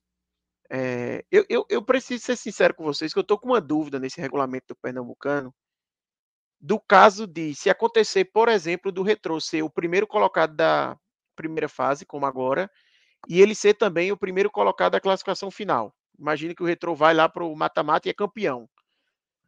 Como é que ficaria? O Retro pegaria a vaga da classificação final ou o Retro pegaria a vaga da primeira fase? Eu tenho essa dúvida. Para a Série D? Isso, porque a FPF ela divulgou um, uma errata, né, um, uma correção ali do regulamento, mas a própria correção, eu fiquei na dúvida, assim, o que, que eles estão querendo falar. Porque eles dizem assim, caso a equipe que seja campeã já tiver vaga garantida nas divisões superiores, a vaga vai para o melhor colocado que não tenha vaga. Só que aí, assim, o meu entendimento é, isso significa que o Retro ficaria com a vaga da classificação final. Porque por mais que ele tenha sido o melhor da primeira fase, ele não vai ter vaga nas, nas divisões superiores. Ele não entraria nessa condição. Só que eu não sei se o entendimento deles é de que, como Retro garantiu na primeira fase, ele não disputa vaga no mata-mata, sabe? Enfim, eu, eu, eu, eu acho que seria isso. Né? É, a primeira vaga foi conquistada na, na, primeira fase, né? Então, o segundo, se ele for campeão, vai para o vice, para o é, terceiro. mas, mas aí, Cláudio, depende muito como, como é a ordem de chamada da, da competição, entendeu? É, na Copa do Brasil, é, na Copa do Brasil, isso gerou um problema, acho que ano passado, no Campeonato Paulista uma equipe que estava bem ranqueada na classificação geral, só que ela tinha ganhado a, a taça do interior, que também garantiu uma vaga na Copa do Brasil. Aí esse time que ganhou a taça do interior, por ele, enfim, teve algum time grande que foi campeão, já foi para Libertadores, e aí esse time que foi campeão do interior, muita gente achava que ia para o melhor do, do estadual, que acho que era o Guarani. Só que, na verdade, esse campeão do interior, ele assumiu como o melhor da classificação geral. E aí foi para o vice do campeão do interior. Se a ordem de chamada, digamos, a primeira chamada, quem é? É o melhor do campeonato estadual. Aí é capaz do Retro assumir como, enfim, campeão do, do Pernambucano. E aí a segunda vaga vai para o melhor da primeira fase. Opa, o Retro já foi campeão. Então passa para o segundo colocado. Vai depender muito da ordem de chamada. Né? É. Lembrando ordem... que isso gerou uma briga muito grande, né? O Guarani ficou indignado e tal, não sei o quê, mas a CBF foi lá e bateu o martelo. Ó, a ordem de chamada é essa. A primeira chamada é o melhor do estadual e depois de torneios paralelos. Eu acho que a, a primeira chamada do Pernambucano vai ser para o melhor da classificação geral. E depois, se, é. se tiver o mesmo, o mesmo time campeão também da, da primeira fase, né? Melhor posicionamento, aí passa para o segundo da, da, da primeira fase. Vou, vou tentar tirar é, essa dúvida amanhã, porque realmente eu não tinha parado para pensar nessa situação, não. E pode acontecer. É, porque assim, olhando o regulamento, ele, acha, ele diz assim: a vaga A é a vaga do melhor colocado da classificação final, ou seja, do campeão, né? Porque é do campeão que depois vai descendo, caso o campeão já tenha vaga. Então, me parece que pela chamada é primeiro classificação geral, depois primeira fase, já que uma é a A e a outra é a B. Né? Então, me parece isso. Mas a minha dúvida também é porque nesse, nesse A ele, ele escreve assim: caso a equipe que for campeã tenha vaga nas divisões superiores, aí segue para as demais equipes. Só que para o GE, eu vi uma, uma, uma notícia do GE, alguém da FPF falou que ah, caso também, além da equipe campeã, ser ou de uma de vaga ou na divisão superiores, ou ele tiver conseguido na primeira fase, aí vai passando por conseguinte, sabe? Então, isso que me deixou na dúvida, porque parece que o entendimento da FPF é que o Retrô, nesse caso, não disputaria vaga no mata-mata, porque ele já teria conseguido uma vaga na primeira fase. Não sei se deu para entender, que é meio, é meio confuso. Sim. Mas, enfim, é, eu fiquei com essa dúvida. Eu acho que vale realmente dar uma, uma validada. Porque, por exemplo, caso a chamada primeiro seja da classificação final, o Santa ficando agora nessa posição, por exemplo, abaixo do Retrô, se acontecer do Retrô ser o melhor colocado lá na, no mata-mata, o Santa herdaria essa vaga. Porque ele viraria o melhor colocado da primeira fase entre as equipes que não têm vaga, né? Então, aumentaria ainda mais a importância do Santa se posicionar bem nessa primeira fase. É. Eu achava que era assim, inclusive. A gente fez até um mercado, Minhoca, não sei se você lembra, que a gente discutiu isso, né? É, dessa, teve até uma mudança de regulamento, né? É, para esse ano em relação à distribuição das vagas. Mas é meio maluco, né? Porque se, se for assim, assim, o Central hoje, se, se acabar como está hoje, o Central for para a final é, contra o, o Retrô, por exemplo, e a primeira vaga for do, do time melhor colocado, né? Do, do estadual, tipo, o vice-campeão pode não ter a vaga, que é estranho, né? Por exemplo. É, é... exatamente foi essa a minha dúvida, porque nesse caso enfrentaria Santa Cruz enfrentaria o Central. E aí, o que se pensa né, é, no automático é o Retrô pegaria o Maguari, caso o Retrô passe, o vencedor de Santa Cruz e Central estaria garantido. Só Sim. que, se o entendimento for de que a chamada é primeiro pela classificação geral e depois da primeira fase, não estaria garantido o Central caso ele passe. Porque se o Central passa e o Retrô depois termina na frente dele na classificação final, o Retrô pegaria a vaga pela classificação geral e a, da, e a vaga da primeira fase iria para o Santa, não para o Central porque o Santa ficou na frente dele, sabe? Isso que me suscitou a dúvida. O que é que aconteceria nesse caso? Se o Central herdaria a vaga porque ele ficou melhor do que o Santa na classificação geral, ou se o Santa que ficaria porque ele ficou como melhor classificado na primeira fase. Enfim, acho que é. foi uma dúvida aí que ficou. É, provavelmente até os clubes já devem ter conhecimento disso, eu imagino. O campeonato está rolando aí. Olha, imagino que o pessoal já está na dúvida. Olha, conhecendo o futebol brasileiro, pode ter uma interpretação e na prática ser outra. Porque é isso, às vezes os regulamentos eles deixam aberto e é por isso que tem briga de tribunal, meu amigo. Porque os, os regulamentos não são claros. É, era para ser mais claro, né? Assim, a ordem da vaga, a ordem da chamada, na verdade. A primeira chamada vai ser nesse critério. A segunda chamada vai ser nesse critério aqui. Se por acaso a segunda chamada tiver sido o clube que já está na primeira chamada, vai para esse tipo de critério aqui, ou primeira fase, ou classificação geral. Deveria ser assim, né? Deveria ser mais claro para não gerar nenhum tipo de dúvida. Mas eu olhei aqui o regulamento da Série D, viu? No regulamento da Série D não tem falando, só tem falando os critérios, né? Assim, a, a primeira chamada é dos times rebaixados da Série C do ano. O segundo critério, e aí é o caso onde entra a Federação Pernambucana, né? O primeiro e o segundo da classificação geral e aí há um, como é que falo, um, um parágrafo aqui, né, dizendo que as federações podem conceder uma das vagas, no caso, Pernambucana tem duas, né, a um torneio seletivo, que no caso é a primeira fase do Campeonato Pernambucano. Mas aqui não menciona se o torneio seletivo tem prioridade relacionado, por exemplo, à classificação geral do estadual, ou se o estadual, a classificação geral pesa mais do que o torneio seletivo. É, seria mais fácil se fosse a classificação final, né? É, faz a classificação final, e aí, se as equipes forem eliminadas na mesma fase, você colocaria a primeira fase como desempate, né? É, seria bem mais simples, né? Mas, enfim. É, também, o Campeonato Pernambucano também gosta de dar uma complicada, né? É, mais alguma coisa aí, amigos, do Campeonato Pernambucano ou podemos mudar de estado?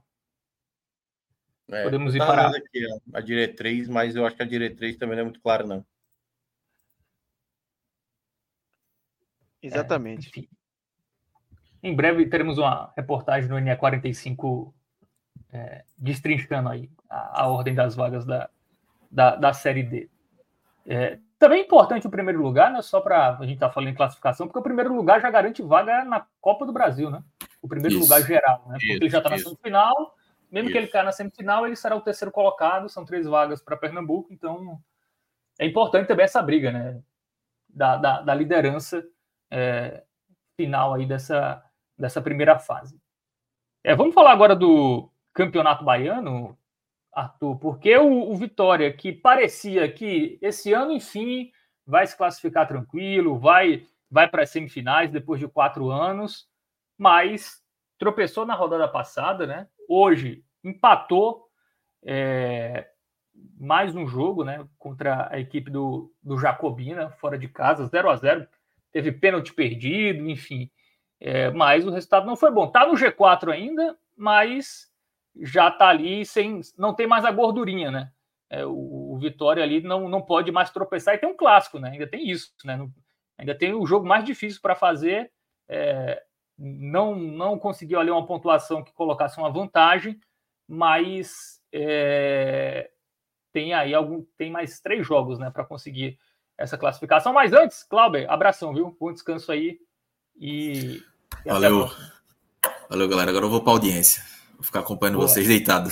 Abraço. Boa, valeu.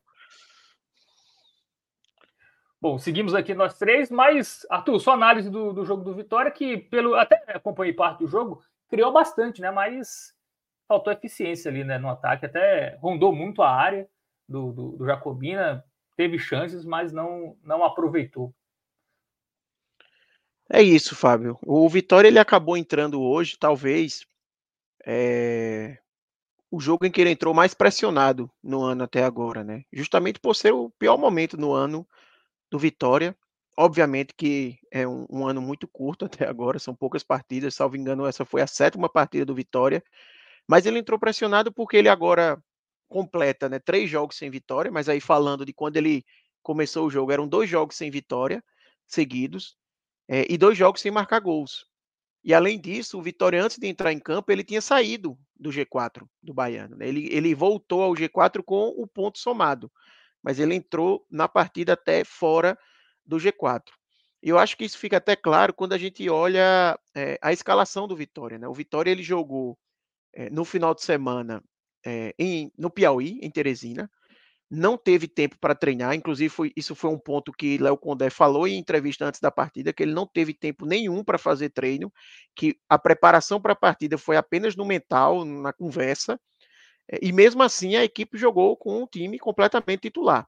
Né? E o próximo jogo no Campeonato Baiano do Vitória, inclusive, é o clássico né, contra o Bahia. Existia até uma expectativa de que talvez jogadores pendurados, caso de Dudu, por exemplo, que é um dos principais jogadores do Vitória, não jogassem, né? Para não tomar um terceiro amarelo e justamente ficar de fora do clássico, mas eu acho que até por essa necessidade, para tentar findar esse mau momento, é, recuperar a confiança e voltar a se posicionar bem no campeonato, foi por isso que eu acredito que o Vitória jogou com o time titular, com o que ele tinha de melhor para a partida, pelo menos dentro é, da avaliação de Léo Condé. Mas foi mais um jogo bem fraco do Vitória, a gente pode dizer, tá? Sobretudo o primeiro tempo. O primeiro tempo do Vitória foi horrível, assim. Não só do Vitória, tá? A partida no primeiro tempo foi muito ruim. Um jogo muito picotado, muitas, muitas faltas. Eu até tentei procurar o scout, assim, para ver quantas faltas tiveram, porque eu fiquei com a impressão de ter tido, sei lá, 20 faltas no mínimo, assim, no primeiro tempo. O jogo toda hora parava com uma falta, nenhuma falta violenta assim, sabe? Mas aquelas faltinhas que vão parando o jogo, deixando o jogo sem conseguir fluir muito bem.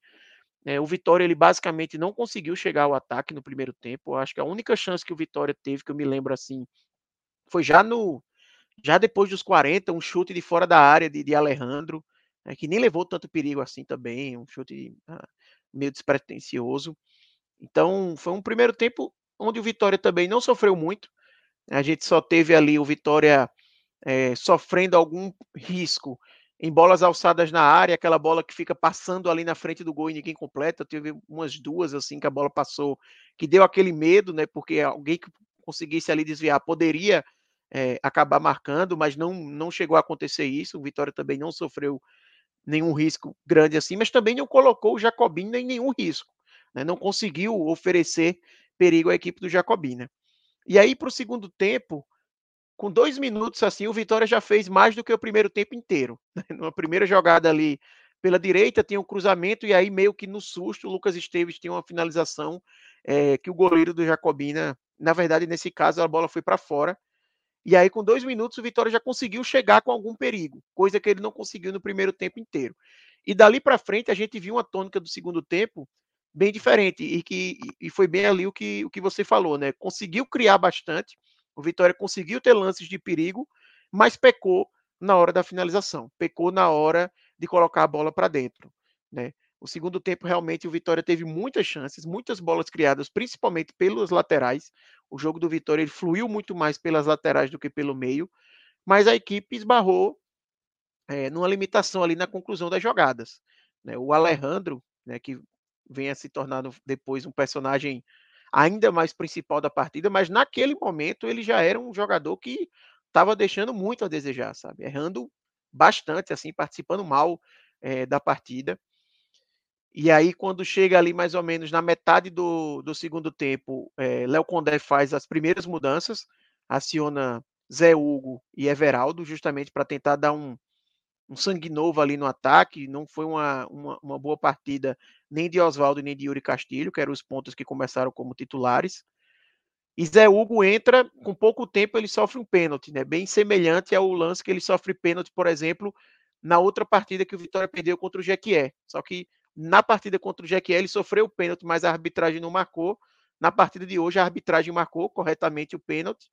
Só que aí Alejandro teve a chance né, de marcar e acabou esbarrando também em um grande personagem da partida, é, que é o goleiro Newton, né, do, do Jacobina, que fez boas defesas e conseguiu segurar esse 0 a 0 para a equipe do Jacobina. É, é, bem verdade que Alejandro pegou bem mal assim o pênalti, bateu bem mal, aquele pênalti bem telegrafado, sabe? Que o jogador indica claramente assim onde ele vai bater, mas obviamente que tem o método claro do goleiro ali de fazer bem a leitura da jogada, bem a leitura ali de onde a bola iria e ir lá conferir e fazer a defesa. Dali para frente, o Vitória segue tentando. O segundo tempo ele foi basicamente um jogo de ataque contra defesa, mas não conseguiu é, fazer o gol. Né? E aí o, o saldo no final da partida é bem negativo, né? porque o Vitória ele chega agora a três partidas sem vencer, três partidas sem marcar gols e liga um sinal de alerta, como você bem falou, né? O Vitória ele perde a gordura dentro do G4 do Campeonato Baiano. Ele vai ter agora um jogo dificílimo contra o Bahia, né? O jogo de maior nível técnico no Campeonato Baiano e que se ele perde, a chance é grande de dele sair do G4. E ele saindo do G4, não tem como não vir aquele fantasma, né, do Vitória ter ficado todos esses anos sem se classificar, e aí você acaba saindo do G4 faltando, eu acho que depois do, do clássico com o Bahia vai ficar só faltando duas rodadas, né? Então, não tem como o torcedor não ficar preocupado, né? E eu acho que independente do que acontecer no clássico, o torcedor do Vitória já está muito preocupado hoje, né? E não só pelo que viu na partida de hoje, mas pelo que viu, como eu falei, na somatória das duas partidas anteriores. E se contra o Jequié existiam atenuantes de que o gramado era um gramado muito ruim, que a equipe jogou com time reserva, é, enfim. Hoje esses atenuantes eles não existem de forma tão forte, porque o Vitória jogou com a equipe titular, o Vitória, o gramado, obviamente não é o gramado dos melhores, mas é um gramado me pareceu bem melhor do que o gramado da partida contra o Jequié, por exemplo, era um gramado que dava para para jogar até de forma ok, vamos dizer assim. É, então, a, a, preocupação é muito grande. Eu acho que o Vitória ele vem esbarrando muito na limitação técnica dos seus jogadores de ataque. E a gente vê muito é, os torcedores já pesando a mão na questão da montagem do elenco, que é uma montagem do elenco que realmente chamava a atenção negativamente a montagem do elenco do Vitória pensando numa Série A. Né? Muitos jogadores que o Vitória contratou são jogadores que você identificava como de mercado ali para a Série B. Né? E, e, e, preocupa o torcedor do Vitória, porque esse mesmo Jacobina, que o Vitória não conseguiu marcar gols hoje, ele levou seis gols do Bahia de Feira e levou cinco gols do Bahia. E o Vitória não conseguiu marcar nenhum gol contra essa equipe. Obviamente que a gente sabe que futebol ele não é tão simples quanto, ah, se um time fez, se o Bahia de Feira fez seis e o Vitória investe mais, então o Vitória tem que fazer dez gols. Não. Obviamente que a gente sabe que é, o futebol não é tão simples assim. Mas é algo a se preocupar. O Vitória está tendo dificuldade para vencer defesas como a do Jacobina. Porque a regra para a temporada do Vitória vai ser enfrentar defesas de um nível muito mais alto. Né? Enfrentar ataques também de um nível muito mais alto. E que se o ataque do Vitória não funcionar, é, vai ficar difícil para a defesa sair é, sem, sem ser vazada ou segurar sozinha a, a barra, vamos dizer assim. Então, eu acho que é algo que preocupa muito. A gente entende também que esse começo de temporada do Vitória tem um componente ali complicado, que são as viagens. O Vitória fez sete partidas até agora no, na temporada, cinco partidas fora de casa. Só foram dois jogos no Barradão. Né? E daqui para frente o Vitória vai ter uma sequência maior de jogos dentro de casa.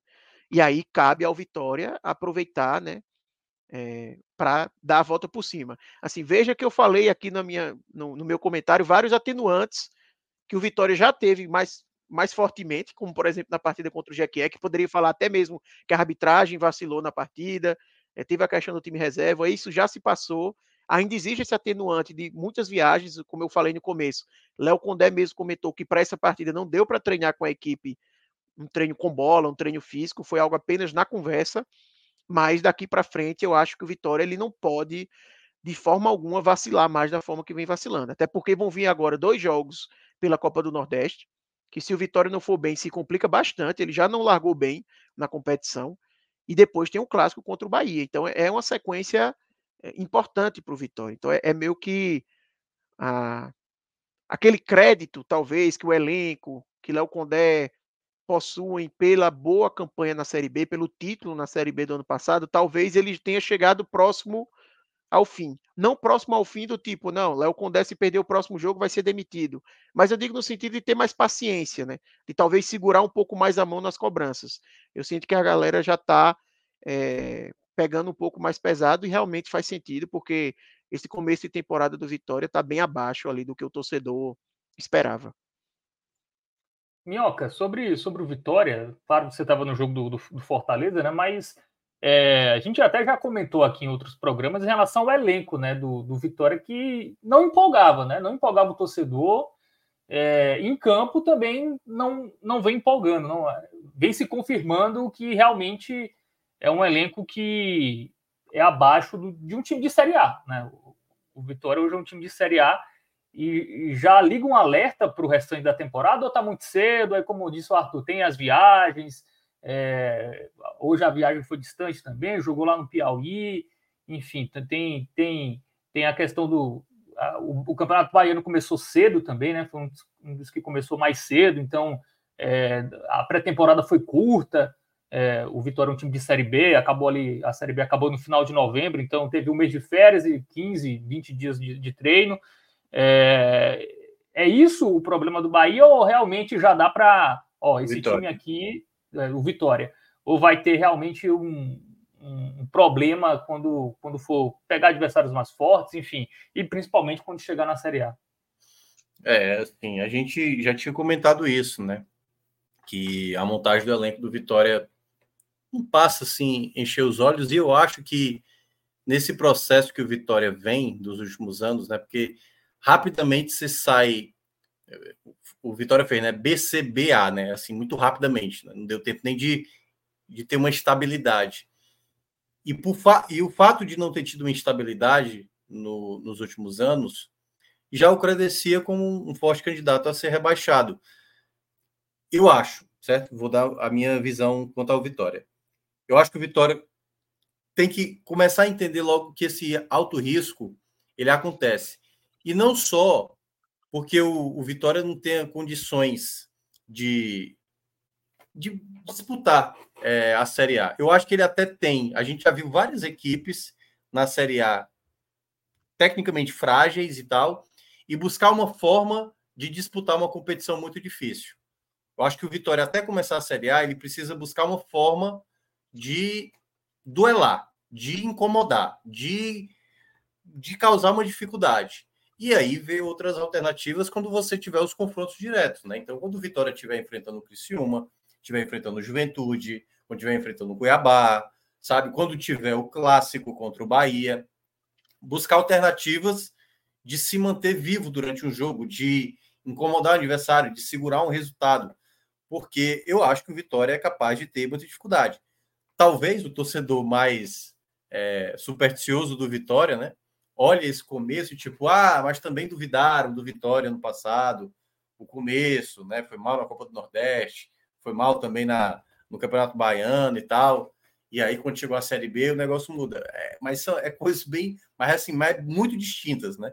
Porque na Série A, você, se você não toma de conta, você está tomando uma goleada grande, assim, né? Você, você vai, às vezes, você pega um, um A gente não sabe no céu tabela ainda da Série A, você vai para uma sequência muito puxada, né? Você pega um Palmeiras, você sai, você já enfrenta o São Paulo, aí depois você já pega um, um, um Botafogo fora de casa, enfim, com uma, uma tabela muitas vezes que é muito pesada mesmo. O Vitória já sabe disso no passado, mas nesse contexto de retorno, e assim, pouco tempo saindo da Série C para a Série A, é difícil, né? Eu, eu, acho que eu cheguei a falar isso no, nas lives de mercado, ser um clube atraente para um jogador, até para disputar no mercado determinadas peças.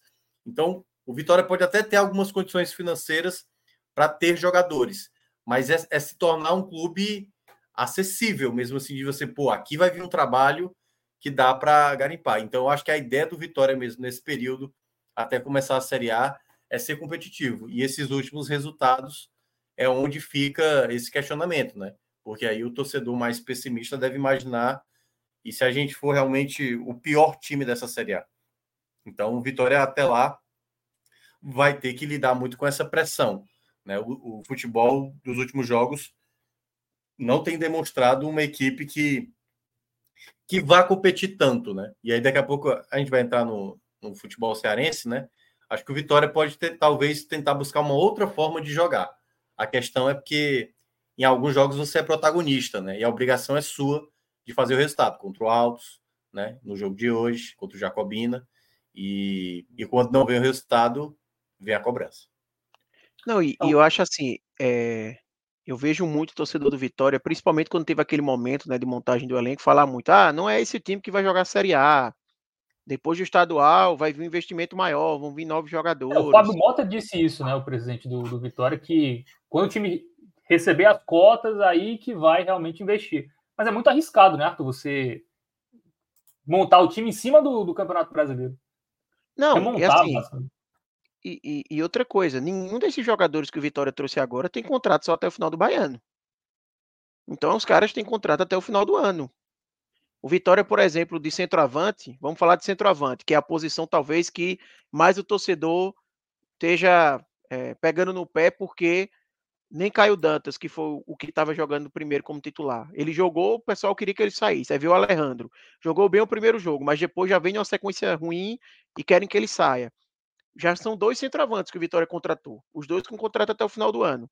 Caso nenhum dos dois funcione, você vai dizer: ah, não, mas para a Série A vai mudar. E vai contratar outro essa conta vai ficando com o elenco inchado, vai chegar uma hora que não vai ter como pagar, sabe? Ou vai ter uma hora que o Vitória vai conseguir investir menos quando chegar a próxima Série A, porque o elenco já está com uma folha razoável, sabe? Então, é, isso é uma coisa que eu via muito no Santa Cruz, por exemplo. Sempre se falava isso. Ah, não, lá na frente ah, vai ter mais dinheiro e vai conseguir investir melhor. Sim, cara, mas não vai ficar com um elenco com 50 jogadores?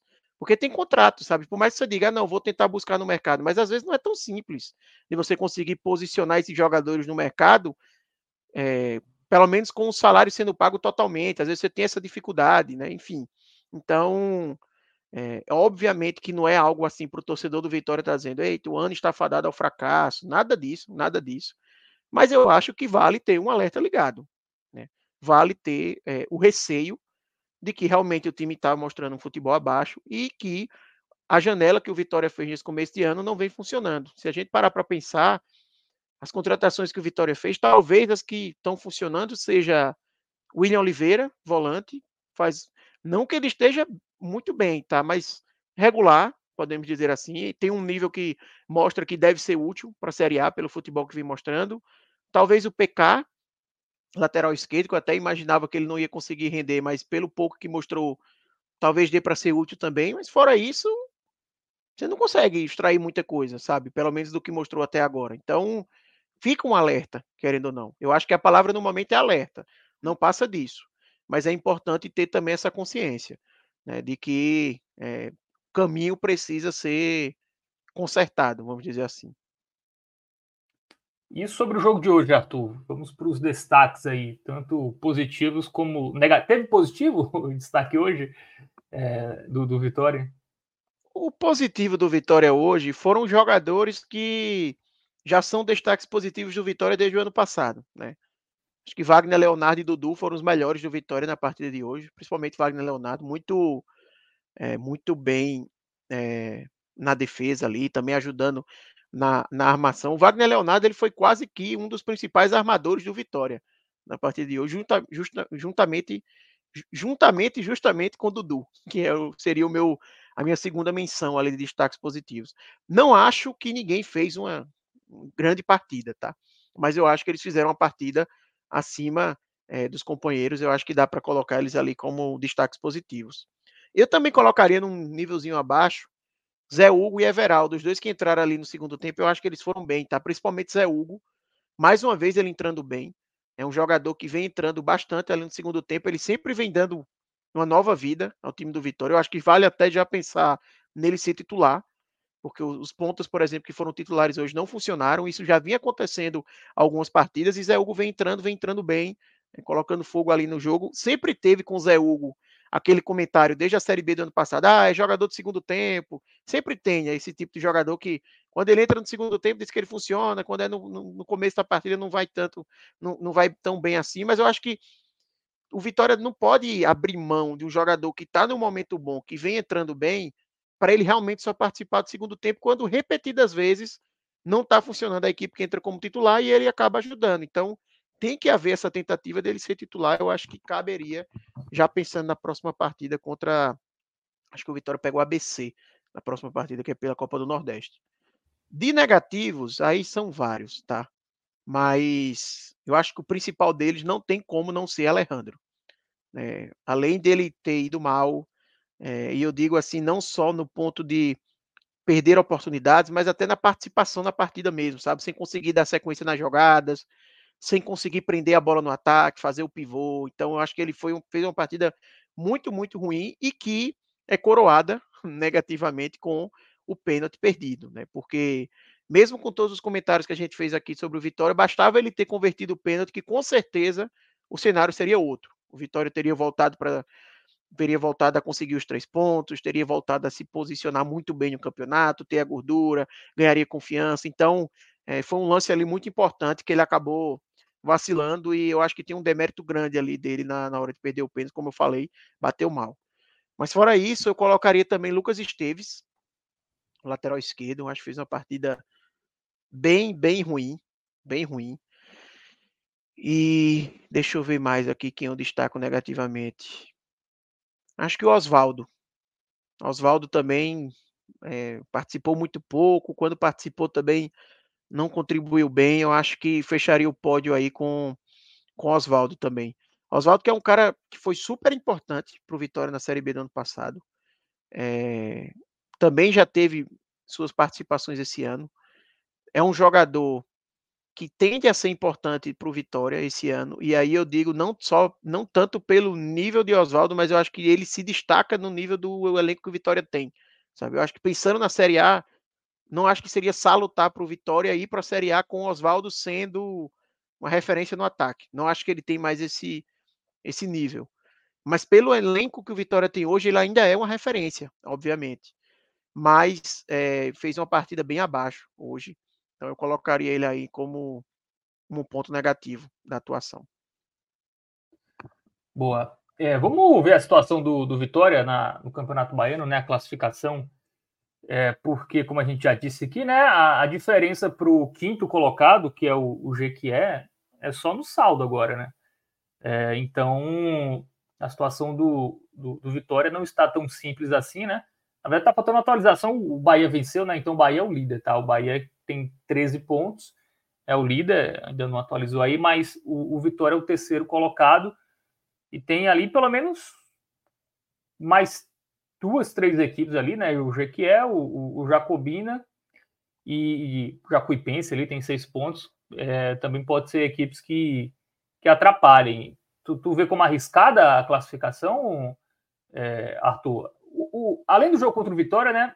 É, além do jogo do Vitória contra o Bahia, o Vitória joga contra o Itabuna e contra o Atlético de Alagoinhas.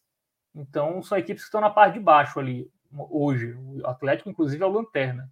Né? Um time que foi campeão há, há pouco tempo, inclusive. É, é, tá, tá, tá perigando não se classificar mais uma vez? Veja, eu ainda acho que o Vitória ele é completo favorito a conseguir a vaga.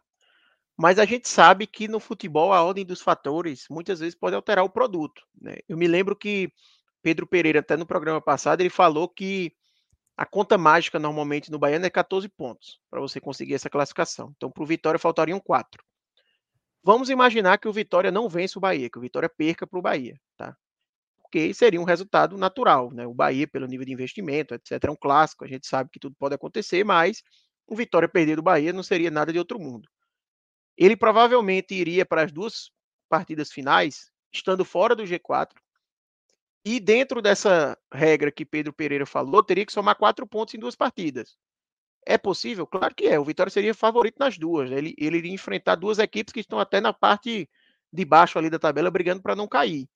Só que uma coisa é você jogar contra o Itabuna no, na primeira rodada, sabe, mais leve, e outra coisa é você chegar para esse jogo numa pressão de que se você perder, talvez a vaca já foi para o brejo, sabe? E essa situação pode ser até agravada se o Vitória também não for bem na Copa do Nordeste nesse meio tempo. E antes de pegar o Bahia, ele tem duas rodadas da Copa do Nordeste. Então, eu acho que, obviamente, o Vitória é favorito. O Vitória vai ter duas, dois jogos aí bem acessíveis, fora o jogo do Bahia. É, só que depende muito de como ele vai chegar até lá. Né? Se ele chegar numa pressão muito grande, pode acabar se complicando. Por isso que eu digo que é um momento de alerta para o Vitória e é um momento para ele virar a chave. O Vitória ele não pode mais perpetuar esse mau momento aí durante seu, seu, sua temporada porque senão ele vai correr um enorme risco de mais uma vez ficar de fora. E assim, todas as vezes que o Vitória ficou de fora foi uma vergonha grande ficar de fora do G4 do Campeonato Baiano. Mas se ele ficar esse ano, é uma, é uma vergonha maior ainda, porque seria o Vitória na Série A ficando de fora do, do, do, do G4. Tá? Nas outras, nos outros anos a gente viu um Vitória que estava na Série B, brigando para não cair, acabou caindo, jogando Série C, numa situação muito diferente da atual do Vitória, em termos de investimento, em termos de orçamento e tudo. Então, realmente seria algo, é, seria, uma, seria mais vergonhoso do que as, as passadas e seria algo que se acumularia, né? Eu acho que seria cinco anos seguidos, né? Sem chegar na semifinal. É realmente surreal. É isso, né? O Vitória que tá, tá próximo tem o jogo, tem o clássico, né? A galera aqui no, nos comentários, né? Principalmente a torcida do Bahia aqui, é, falando que o Vitória só ganha do Bahia se arrancarem todo o gramado do Barradão e transformar o campo em um terrão. Mensagem do Pablo Góes aqui. É, dá para esse Vitória encarar o Bahia hoje? O clássico as coisas se distanciam, né? Geralmente, né? É meio papo clichê, mas a verdade é essa. É, se aproximam, né? As, as, as, as distâncias diminuem, né? Quando, quando é clássico e, enfim, pode acontecer também, né? Também não... Pode, claro que pode. Mas assim, né? Hoje o nível do jogo do Vitória. É, que é exatamente, daqui a pouco a gente vai falar do, do, do futebol cearense. O Fortaleza, por exemplo, quase não deu do América de Natal. Fortaleza é, sofreu para empatar hoje contra o Ferroviário. Né? Assim, e aí muita gente que contar, ah, Fortaleza quando pegar o Ceará vai ganhar e tal. Quando a gente fez o áudio guia da Copa do Nordeste, Fred colocou assim o Fortaleza como favorito ao título, e para mim é favorito ao título, mas eu, eu fiz a ponderação. Se pega o Ceará, aí Fred até tentou argumentar, não, mas pô, não é sempre. Eu falei, mas exatamente, clássico não tem essa de certeza, não. O próprio Santa Cruz. Santa Cruz, no momento que tá, por um momento, gerou um susto ali no, no esporte, entendeu? Assim, no clássico é, é muito isso. Porque na prática, né, os 90 minutos não é o time que joga melhor. É o time que é mais eficiente. O Bahia pode jogar 80 chute e tal. Se não fizer o gol, meu amigo, não adianta de nada. O Vitória fizer um bom sistema, vai lá um gol, tem arbitragem, tem tanta coisa que pode acontecer. Então, eu acho que tem um fator que é positivo para o Vitória. Se o Vitória sai do clássico, mesmo, mesmo que perdendo, mas sendo bem competitivo, principalmente contra esse Bahia no contexto atual, eu acho que é um saldo positivo, até mesmo para Condé. Até mesmo para Condé. Porque no contexto de hoje você já imagina que o, o Bahia não vai ter dificuldades. Mas por ser clássico, a gente não tem como ter essa garantia. Acho que vai depender muito também dos jogos aí contra ABC e Juazeirense, tá? Porque assim, se o Vitória não ganha de ABC e Juazeirense, não, ele pode, pode contra o Bahia, ele pode contra o Bahia, assim, chutar 90 bolas na barra, melhor atuação da história, assim, se ele não vencer, não vai adiantar de nada também, que vai o acumulado, sabe? Então, é, eu não, acho se que... Se não vencer os dois jogos, Arthur, diria é... até que, que quando é capaz de cair. Eu não porque sei se cai, porque eu acho que eu, eu vejo é, Fábio Mota muito fechado, assim, com o Condé, sabe? E Condé, pô, tem. O cara ano passado pegou um Vitória completamente desacreditado e levou o título da Série B, né? Então o cara realmente já mostrou capacidade. Mas não duvidaria. Futebol brasileiro você é, sabe como é. É porque assim, eu acho é. que tem, tem, um contexto. O Vitória ano passado, pela Série B que ele fez, e é, é algo que eu percebo que, obviamente, a rivalidade pesa nesse aspecto. O fato do Bahia estar tá brigando contra o rebaixamento, isso não gerava pressão, até mesmo quando o Vitória tinha uma oscilação. Teve um momento que o Vitória teve uma oscilação, mas é, de maneira rápida ele já conseguiu ter uma sequência. Quando toma aquela goleada, né? Tipo, e será que, né? Já teve de novo a sequência positiva. Eu acho que no contexto dessa rivalidade hoje, o Bahia sem tropeçar, só ganhando, só ganhando, só ganhando, só ganhando, o cara olha tipo, puta, mas não ganhei os três jogos da Copa do Nordeste. E esse clássico agora, tipo, é capaz de eu, de eu não sair vivo, entendeu? E aí eu duvido, eu já vi muito esse cenário, na verdade. A, a lógica desse cenário geralmente é uma demissão. Se Fábio Mota, como a gente falou, né, do caso lá do Alan Al, né, pode ter a gritaria que for. Estão tá, gritando, estão querendo fora, fora, fora, fora.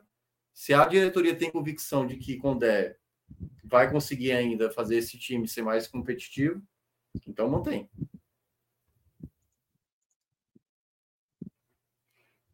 É, da equipe do Vitória, né, que joga nesse final de semana, Copa do Nordeste, jogo em casa, jogo no Barradão, voltar a jogar no Barradão, né? Teve três, uma sequência aí de, de três jogos longe, talvez uma vitória em casa as coisas voltem a, a fluir, mas fato é que é um time esse que para a série, sábado, pra série A. Esse jogo sábado no Barradão, no meio do carnaval, vai ser, é.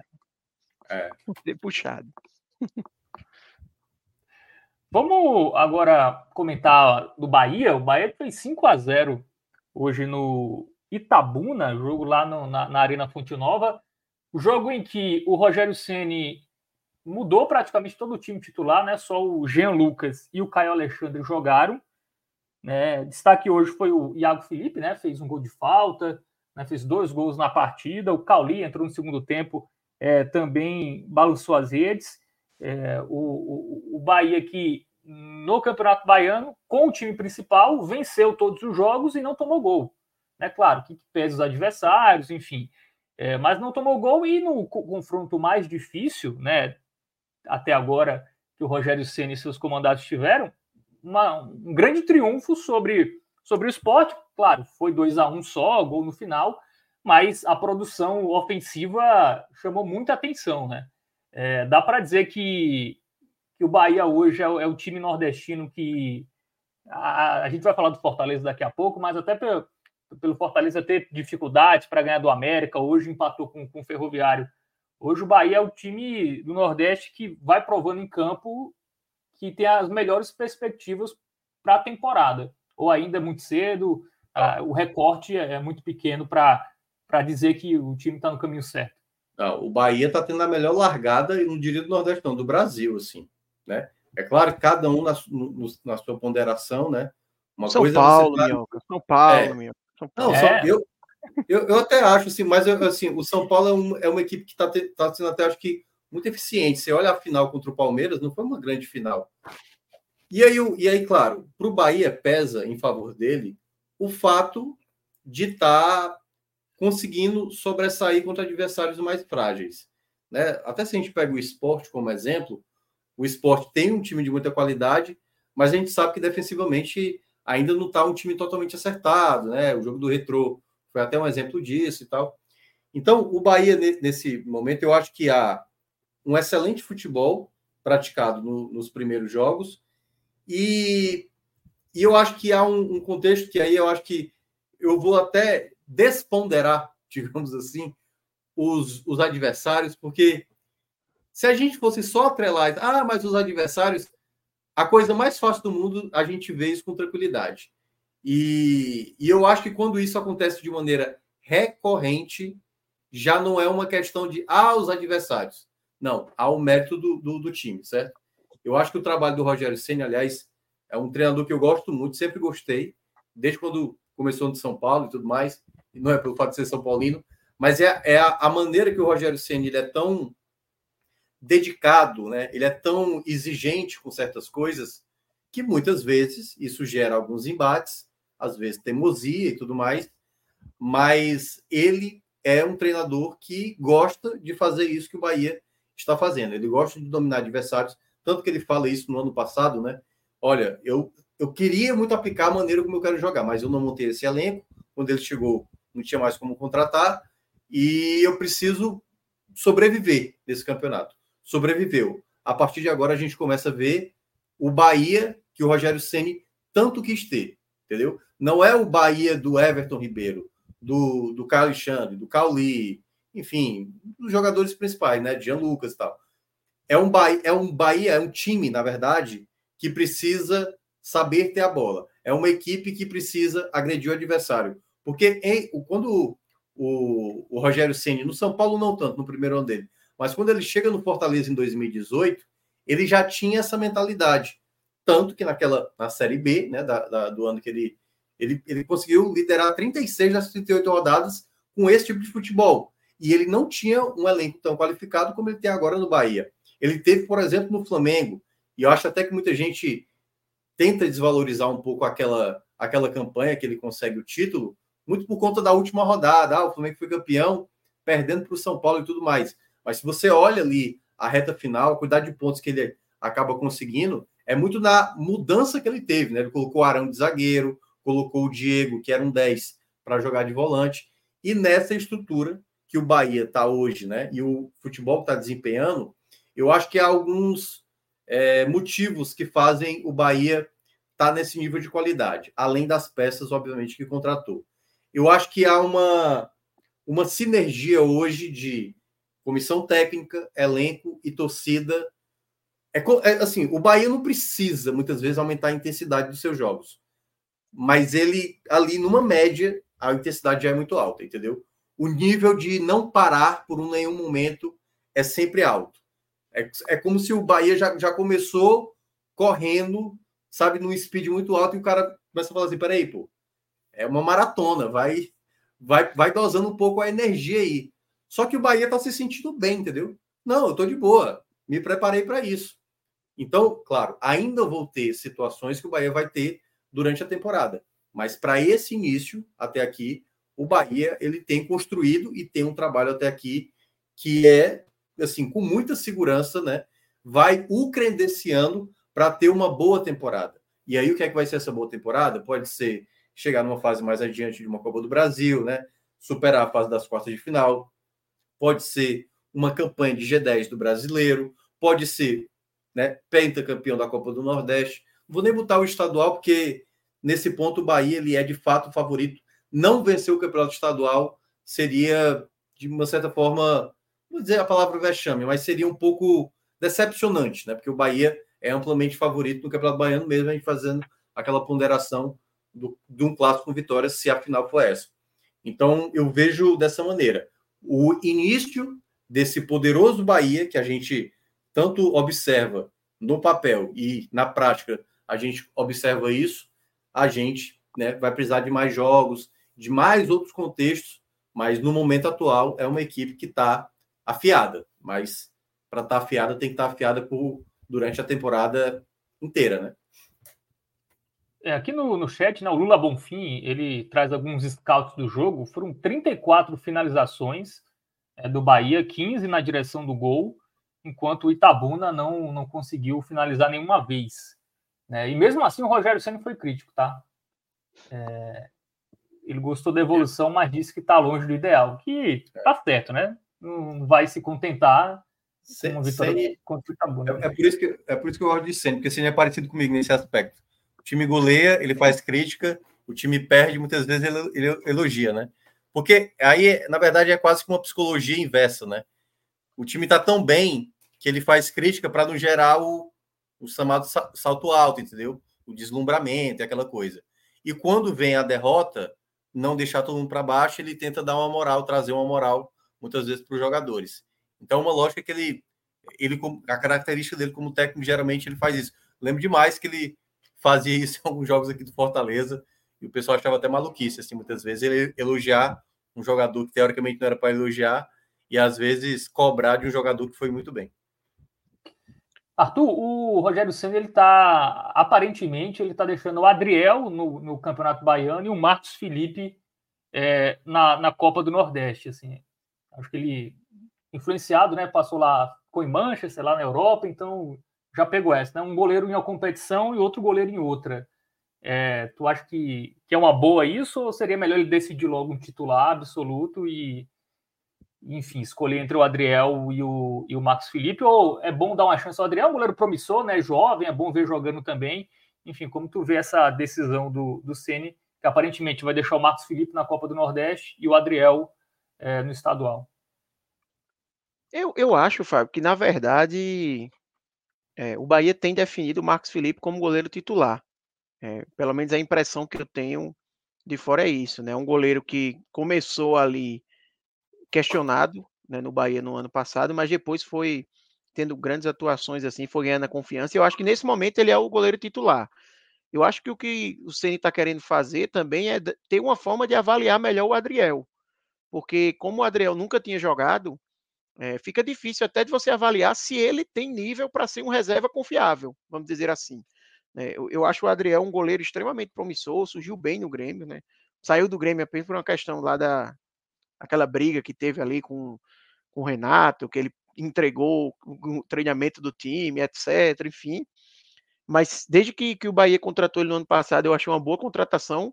Mas eu vejo dessa forma. Eu acho que os minutos que Adriel vem, vem ganhando, não obrigatoriamente é para ele ganhar a posição do Marcos Felipe. Eu acho que não tem essa dúvida muito na cabeça do, é, do, do Ceni. Claro que esse cenário pode mudar. Se o Marcos Felipe entrar numa sequência ruim e tudo mais, pode acontecer. Mas eu acho que é mais para realmente ter a oportunidade de avaliar melhor o Adriel. E Pedro Pereira até trouxe no programa passado que o Adriel tem a questão de que o contrato dele vai só até o meio do ano, né? Então, até uma forma de avaliar para saber se vale a pena renovar com o goleiro, se dá para confiar que a, a posição está fechada. Eu, eu, vejo mais nesse sentido aí. Mas eu acho que goleiro, inclusive, é uma posição que você tem que ter muito claro assim o, o titular e da, da rodagem. Eu acho que no começo assim de temporada faz sentido, mas eu não imagino de forma alguma que quando sabe afunilar as, competições que o Bahia vai ficar nessa mudança de goleiro. Eu acho que vai vai seguir com o titular e eu acredito que esse, que esse vai ser Marcos Felipe. Mas aí, até falando sobre o que você tinha falado. Opa, quer comentar sobre isso, Mioca? Não, o que eu ia falar, porque ele fez isso aqui no Fortaleza, em 2019. Ele, o Marcelo Boeck era capitão da equipe, goleiro titular, campeão na Série B e tal, tal, tal. E aí chega 2019, Rogério Senna sempre, até porque ele era assim, né? Sempre quis ter um goleiro que soubesse sair com a bola, sair bem com os pés. Sempre, sempre, sempre. É uma característica pessoal no chat está até lembrando aqui, né, que Adriel tem essa qualidade. É o Natan que está comentando é, isso. Não, é, várias pessoas mencionaram aqui, né, Igor Santos e tal, falar. É, eu acho que pode ser um indício de que ele possa, assim, Adriel, se começar a pegar a bola, é você, entendeu? Porque ele prioriza muito. Felipe Alves era. O Felipe Alves, quando chega no Fortaleza em 2019, basicamente o Rogério Senna fez isso para não tirar de maneira repentina o capitão da equipe, entendeu? Assim, porque na prática era, eu preciso, o Marcelo Boeck não é, não é o goleiro que eu quero. É, resumindo, era isso. Então eu preciso dar uma competição para cada um, mas basicamente era uma forma para dizer, Felipe Alves, você vai ser escolhido daqui a um tempo. E foi assim que aconteceu. Não sei se vai ser o mesmo processo no Bahia, mas isso pode ser um indício, e aí vamos ver. Se realmente ficar uma competição para cada, assim, pode ser que afunilando a gente vai saber a real. Porque, se eu não me engano, em 2019, Marcelo Boeck jogou toda a Copa do Nordeste e o Felipe Alves jogou todo o Campeonato Cearense. A divisão era essa. E aí depois, quando começou a Série A, Felipe Alves ganhou a disputa. É. Mas eu acho que para acontecer isso, teria que também ter um Marcos Felipe dar espaço. Acho que o Marcos Felipe continuar bem, né, fazendo boas defesas e tal, fica difícil é, justificar a entrada de Adriel nesse ponto, sabe? Mas obviamente, assim, tudo é possível, né? Não, ninguém tem, tem posição garantida nesse elenco e Marcos Felipe, obviamente, ele não é um goleiro titular indiscutível, super resolvida a posição de goleiro do Bahia, mas eu acho que nesse momento seria ele o titular. É, e aí, falando pelo que você perguntou no começo, Fábio, se o Bahia era a equipe de melhor futebol, eu não tenho dúvidas que é a equipe a ser batida hoje no Nordeste pelo começo de temporada, mais até do que o Fortaleza, que está meio claudicante nesse começo. Mas eu também não tenho dúvidas que é muito cedo, que é a segunda pergunta que você fez, porque, querendo ou não, é começo de temporada ainda, né? Mas ao mesmo tempo a gente também não pode deixar de avaliar o que o está sendo visto, porque se fala muito, ah, os adversários são do nível mais baixo e tudo mais. Sim, são. Mas o Bahia está fazendo justamente o que você tem que fazer contra adversários de nível mais baixo. Né? E, e o Bahia está enfrentando as mesmas equipes que o Vitória enfrenta, por exemplo. E a gente vê o Vitória não conseguir nem de perto o que o Bahia está fazendo. O Jacobina, que o Vitória empatou hoje, 0 a 0 o Bahia botou 5 a 0 no Jacobina. E sendo o primeiro jogo da equipe principal do Bahia depois da pré-temporada, que tem a questão do entrosamento e tal. Primeira partida foi lá e 5 a 0 Jogou hoje contra o Itabuna com vários reservas, 5 a 0 mais uma vez. Embora eu acho que até foi um jogo com os gols mais concentrados, né? O Bahia faz 1 a 0 no primeiro tempo, aí no segundo tempo parece que abre a porteira ali a partir do, de um certo momento e, e, e, e planta a goleada. Mas eu acho que o Bahia está fazendo o que ele tem que fazer. Né? O que ele poderia fazer enfrentando um adversário desse nível. Está fazendo gols, não está sofrendo, não está tendo finalizações, como bem trouxe Lula hoje, não chegou a ter nenhuma finalização do Itabuna. Contra o esporte, que é um adversário de nível maior, também foi um, um bombardeio do Bahia, com várias finalizações. Ali pesou a falta de pontaria, uma excelente jornada de Kaique França para também não ter um placar mais seguro, mas a equipe também fez por onde, né? Poderia muito bem o placar ter sido maior. É, então eu acho que a gente tem que também ver dessas duas formas, né? Ano passado também o Bahia enfrentava também essas equipes de baixo nível e não conseguia mostrar um futebol nem parecido com o que ele vem mostrando. Então eu acho que dá para a gente pesar que as partidas de agora não são garantias de que o Bahia vai chegar na Série A e vai performar da mesma forma, porque com certeza o nível de dificuldade vai aumentar, mas dá para a gente avaliar que é uma evolução do Bahia versus o que a gente via do Bahia nos últimos anos e versus também é, concorrentes diretos. A gente vê equipes aí nos estaduais sofrendo, o, o Fortaleza, por exemplo, sofrendo com o Ferroviário, enfim. Então, é, eu vejo dessa forma e eu acho que o Bahia também tem jogadores ali que ele está conseguindo recuperar, né? Pelo jogo de hoje, eu acho que foi importante. Por exemplo, Iago Felipe fez dois gols. É um jogador que a torcida do Bahia sempre pegou no pé e eu já começo a ver a torcida mais satisfeita com o nome dele. É um jogador que Rogério Ceni desde a Série A no ano passado, quando chegou, tenta recuperar ele, vem dando mais espaço e etc. É, hoje a gente teve a estreia de Cuesta no Bahia, que eu acredito que vai acabar sendo titular nessa zaga do Bahia em algum momento. Né? A gente teve também Cauli entrando no segundo tempo e marcando um gol, que é importante. Né? Ele que foi um super destaque do Bahia no ano passado, não começou a temporada tão bem. É, e aí ele fazer um gol talvez seja é, a confiança que ele precisa. Cauli parecia em algumas outras partidas meio afobado, sabe? Querendo fazer o gol, sentindo um pouco isso. Talvez esse gol dê essa tranquilidade que ele precisa. Então, é, eu acho que o Bahia está no caminho. Está no caminho, obviamente que é muito cedo, mas os, os demonstrativos que ele dá dentro do que ele poderia dar de demonstrativo nesse momento, ele, ele tem dado. É um comentário aqui da Nath Biasso, ela falou que os pontos do Bahia, o, principalmente o Ratão e o Ademir, são fracos para esse time, só o Biel se salva. É, realmente precisa comparar. É que o meio de campo é muito forte, né, do, do Bahia. Então, qualquer setor que você comparar, você vai achar que é, que é fraco. Mas realmente o, tá, tá precisando de, de jogadores de lado ali do nível do meio de campo. Sim. Vai ser difícil, né? Do nível do é. meio de campo vai ser difícil conseguir. Até por isso eu acho que Rogério Ceni deve ter como equipe principal do Bahia uma equipe que coloque toda aquela cavalaria do meio de campo para jogar. Né? casa muito até com o que a gente falou no último programa, que assim, não faz sentido o Bahia ter Caio Alexandre, o Bahia ter Cauli, Everton Ribeiro e Jean Lucas e não acionar eles para acabar acionando um Ratão ou Ademir, sabe? Com todo respeito a Ratão e Ademir, que são jogadores que podem ser úteis, mas são jogadores que estão no patamar abaixo e que não entregam o que esses quatro conseguem entregar. Então, não faz sentido o Bahia despriorizar o que ele tem de melhor para acabar colocando mais atacantes em campo, né? É, enfim, por isso que eu acredito realmente que o Bahia vai acabar tendo um meio-campo mais forte. Eu acho que há sim carência no ataque. O Bahia está trazendo um camisa 9, né? É, que a gente até comentou na semana passada, eu esqueci o nome dele. É... Estupinhã, né? Estupinhã, Estupinhã, isso.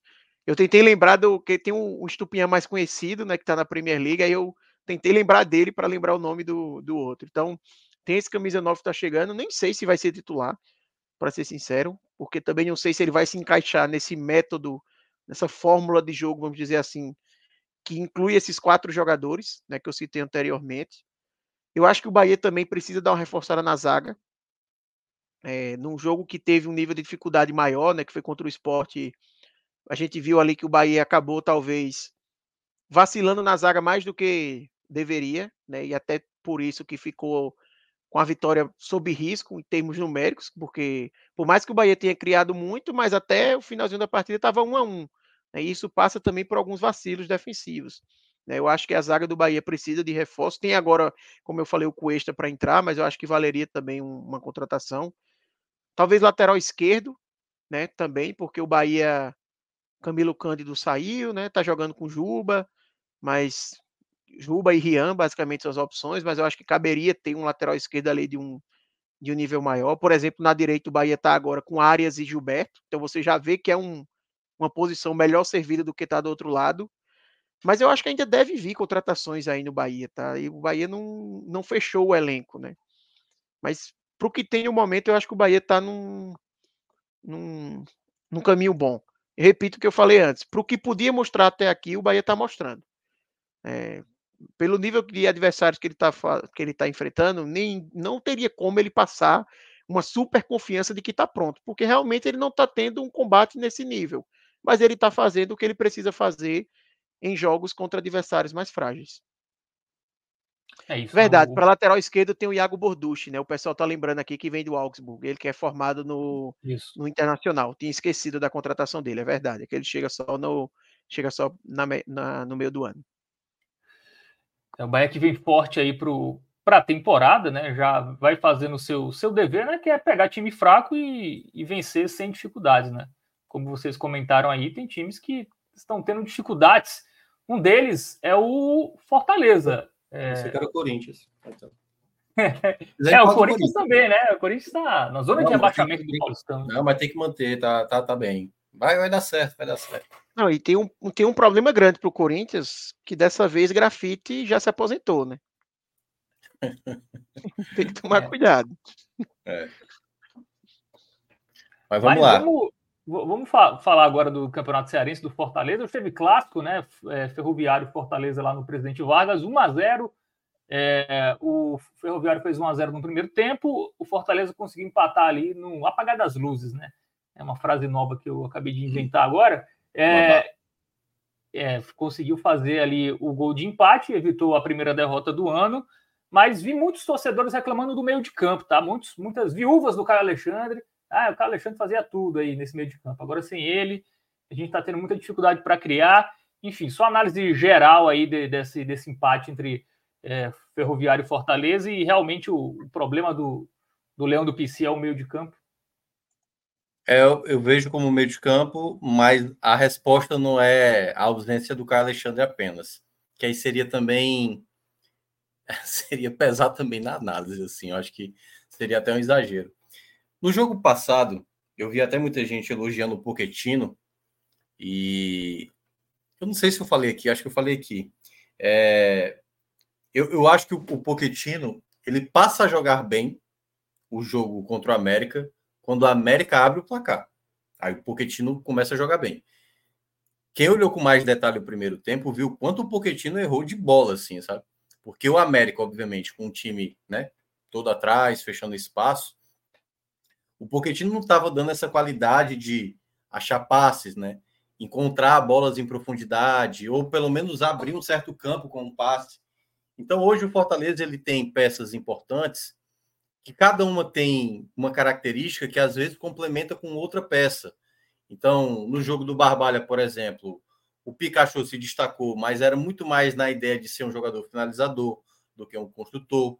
No jogo do, da semana passada contra o Iguatu, muita gente falou do Caleb, mas a, a qualidade de jogo do Moisés na partida do Castelão foi assim infinitamente, né, sendo o principal jogador, deu muito trabalho à defesa do Iguatu. Então, é, no aspecto geral que eu vejo que o Fortaleza está atravessando, né, soma nas duas partidas, e até coloco de certa parte também o jogo do o jogo do Iguatu da semana passada, porque o jogo do Iguatu é curioso, porque o Iguatu perdeu dois titulares antes de começar o jogo, né? Sentiram ali no aquecimento. E com dois minutos, o Iguatu toma o gol. Hoje o Fortaleza podia ter feito o gol também com poucos minutos, né? O Tinga pega um rebote e acaba jogando por cima, né? Uma chance muito boa do Fortaleza. Mas depois, meu amigo, a gente citou aqui, né, o jogo do Vitória, o jogo do Náutico, assim, um jogo modorrento, com dificuldades tal. O jogo Fortaleza, Ferroviário Fortaleza hoje foi um clássico difícil de ingerir, meu amigo, difícil. Porque foi um jogo onde nada acontecia praticamente. Nada acontecia. O que foi bom para o Ferroviário, né? O Ferroviário, eu até cheguei a citar isso mais cedo na rádio, no programa da manhã, que é, pessoal, ah, Minhoca, Fortaleza então favorito contra o Ferroviário? É, favorito é. Estabelecer favorito eu acho que é até uma coisa fácil de falar, entendeu? Ah, Palmeiras vai pegar, sei lá, o, o esporte vai pegar o Bahia, o Palmeiras é o favorito. É favorito. Mas não é um favoritismo que eu acho que define, é, é as escolhas, é, é às vezes até o comprometimento com o jogo, sabe? Eu senti que o Fortaleza não estava totalmente é, conectado com a partida, sabe assim? Senti o Fortaleza meio achando que nada ia acontecer. E deu para ver isso contra o América também. O jogo do Iguatu, talvez eu acho que pudesse ser algo desse tipo, mas como o gol sai cedo, então Fortaleza, e tinha também né, uma, uma noite do, do, do, do Moisés, uma noite muito inspirada, tanto no jogo do América como agora no jogo do Ferroviário, deu para ver que muita peça estava mal. Aliás, hoje até dando spoiler assim, não faltou jogador abaixo hoje, assim, em termos de desempenho. Então, Galhardo, mais uma vez, mas assim, é, vários jogadores, Moisés, Tinga, uh, Luquinhas, que foi titular hoje, Zé Wellison, Cauã também errando demais. Assim. Então, o primeiro tempo do Fortaleza foi um primeiro tempo muito ruim, muito ruim. Foi a pior partida do ano do Fortaleza fácil.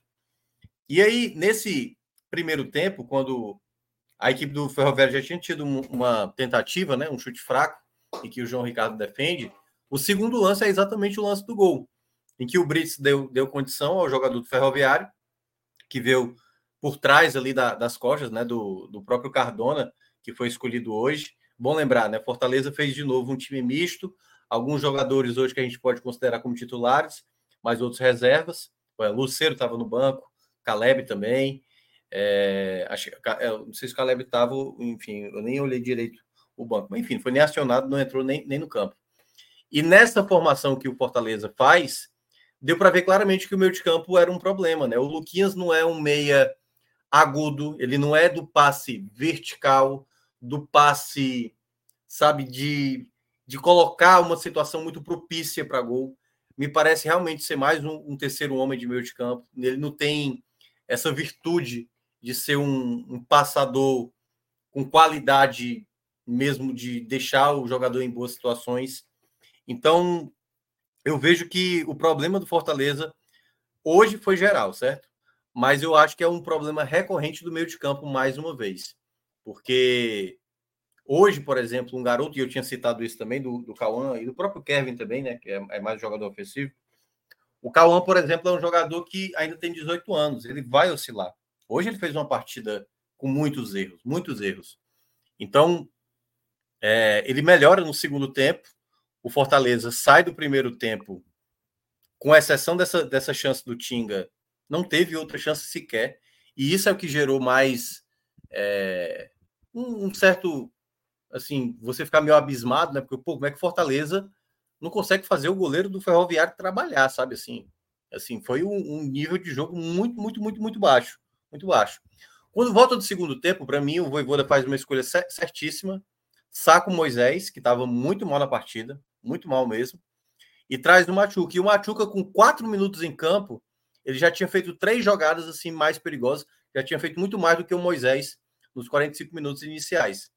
Então, o Fortaleza teve uma leve melhora, leve melhora mesmo, mas mesmo assim ainda não era tão suficiente para você ver que era uma equipe que estava ali, sabe, crescendo ao longo do jogo.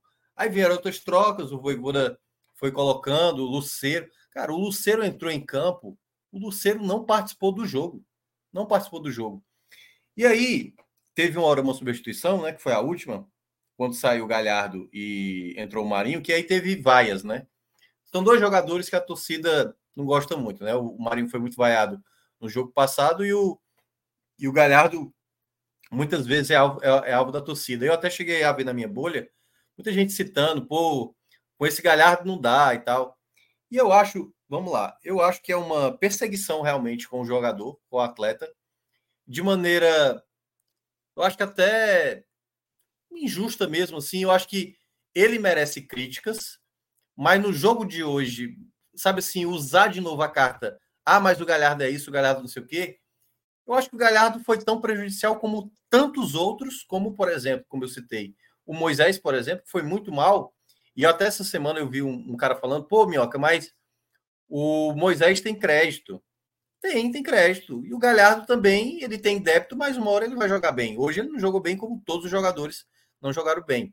Então o Fortaleza conseguiu ali na base do abafo um, um gol com o Machuca, que eu acho que é o único jogador que dá para salvar. E eu acho que nem é um pódio positivo, sabe, para o Machuca. É muito mais ali um. Tentou, ele tentou muito. Então foi um jogador que mereceu o gol muito mais, porque foi um jogador que teve um índice de acerto um pouco melhor do que os demais. Mas na soma geral foi a pior atuação do Fortaleza até agora na temporada. E a minha dúvida, que aí é um ponto que eu quero até colocar, eu acho que é, essa temporada para o Fortaleza, né, principalmente para o Voivoda, é uma temporada de, de muitos cuidados, porque quando você vem de vários anos com muito sucesso, a ideia é que você sempre tenha sucesso, né? E aí muitas vezes você tem que fazer com que aquele empenho que você conseguiu trazer dos, com seus atletas em temporadas anteriores, com o elenco já estabelecido, né, boa parte remanescente do ano anterior, é como você vai fazer os jogadores do atual elenco não acharem que está tudo bem, entendeu? Assim, que está tudo de boa, que não há porque. Eu, eu, não, eu não vou dizer que é falta de comprometimento, certo? Mas é o, a gana, sabe? Aquela coisa do. É, é agora, temos que fazer agora. Por exemplo, é o, vamos lá, a antítese do, do Bahia hoje, né? O Bahia hoje ele quer, ele quer fazer gol faz dois, quer fazer o terceiro, quer fazer o quarto.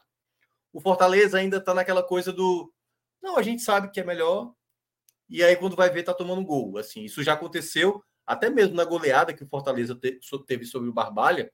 Eu tinha até alertado isso, olha, na rádio, né? Eu falei, teve aí um, uns contra-ataques do Barbalha que o João Ricardo salvou a, a, lavoura aí, porque poderia ter tomado, pelo menos as duas, três defesas do João Ricardo foram fundamentais para o Fortaleza não tomar gol contra o Barbalha.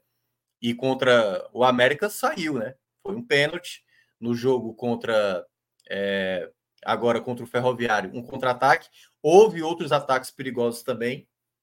E o Fortaleza vai ter que começar a ter um pouco mais de desejo, digamos assim, sabe?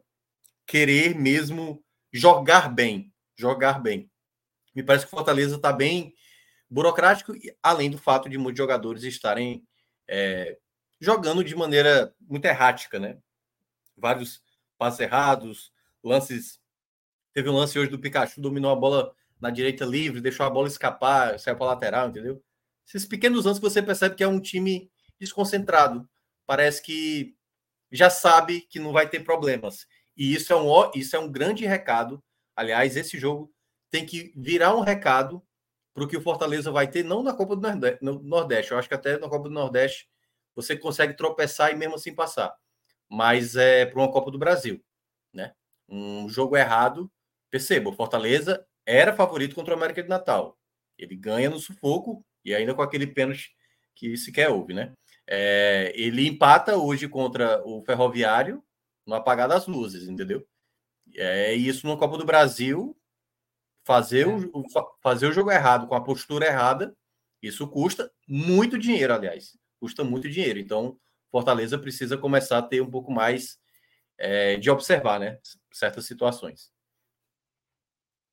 Eu queria te perguntar sobre o Pedro Augusto, né? Ele, um jogador que me parece esquecido, né? Ficou no banco aí em três partidas. É um jogador que está muito pressionado também, né? Perdeu o pênalti na final da, da Copa Sul-Americana. Enfim, o que o Pedro Augusto ainda faz no Fortaleza? Porque ele não está jogando nem nesses jogos do, do Cearense, ele foi preservado em muitos jogos ano passado também, depois do erro. Enfim, ainda tem espaço para ele ali ou.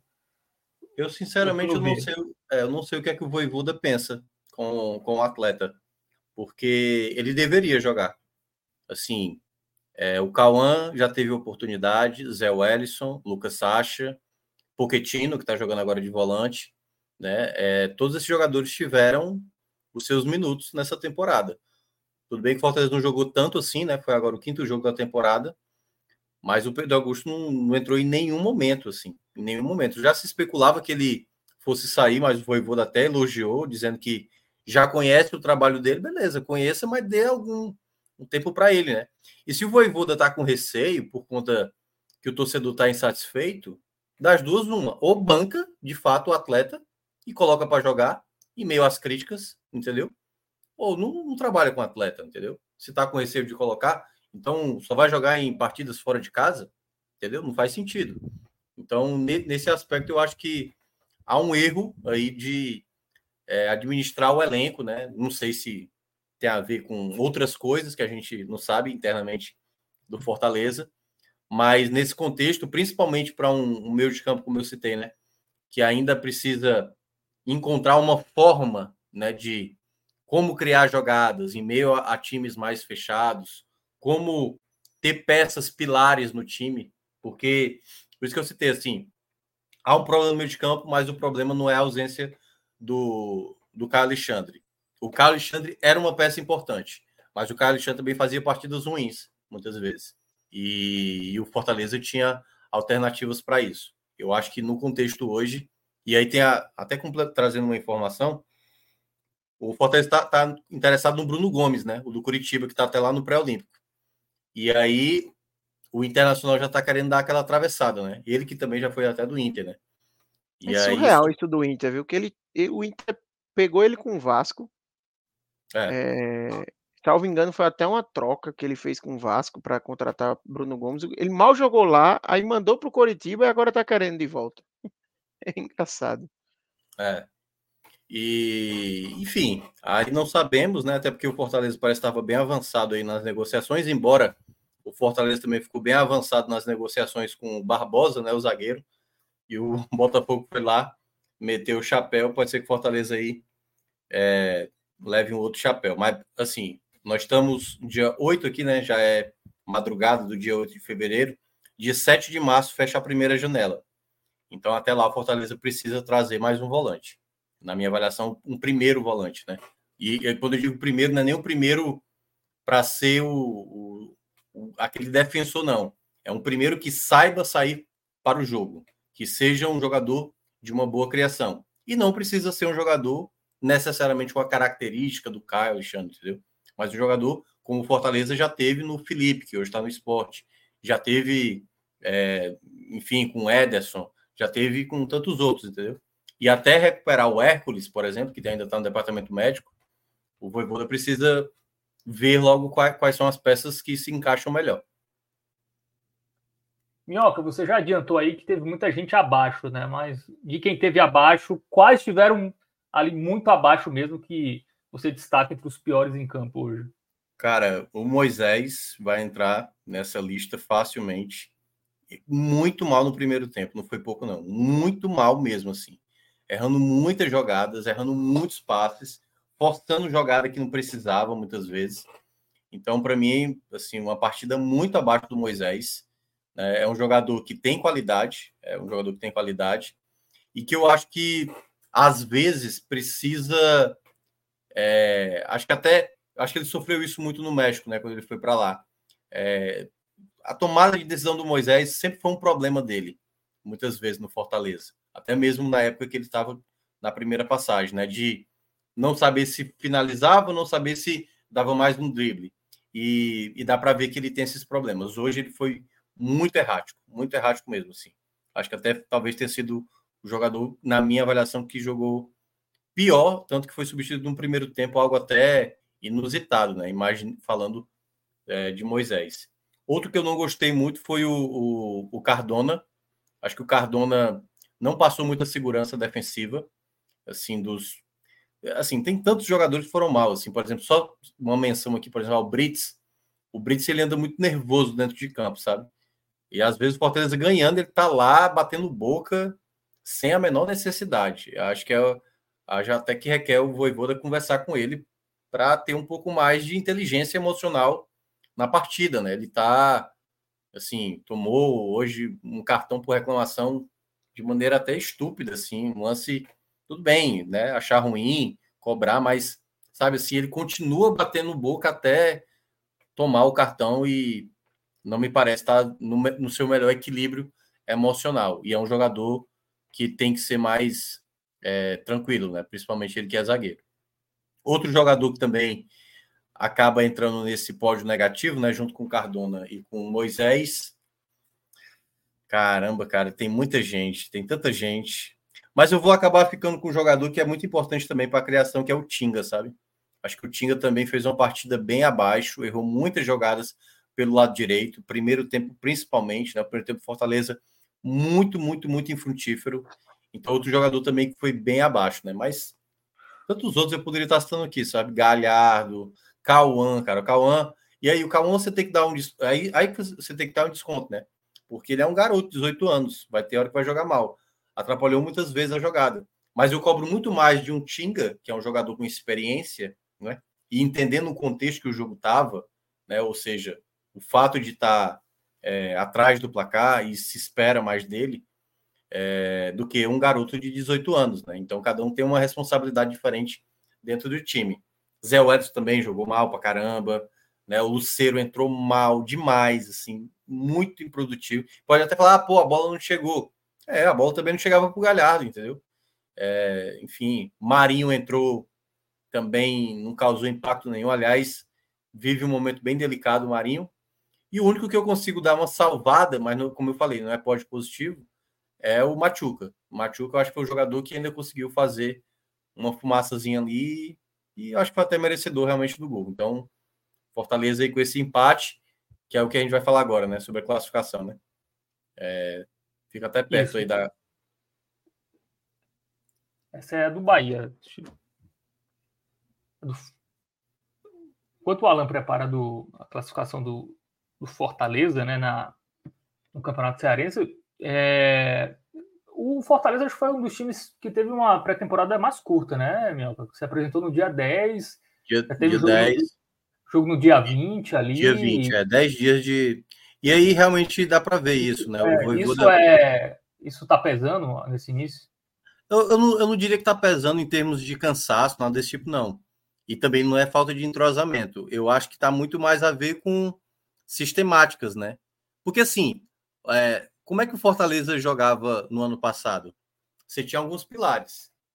Vamos lá. Na defesa, Tite era o homem da saída. Quando não era o Tite, você tinha o Alexandre. Aí a bola chegava no segundo terço.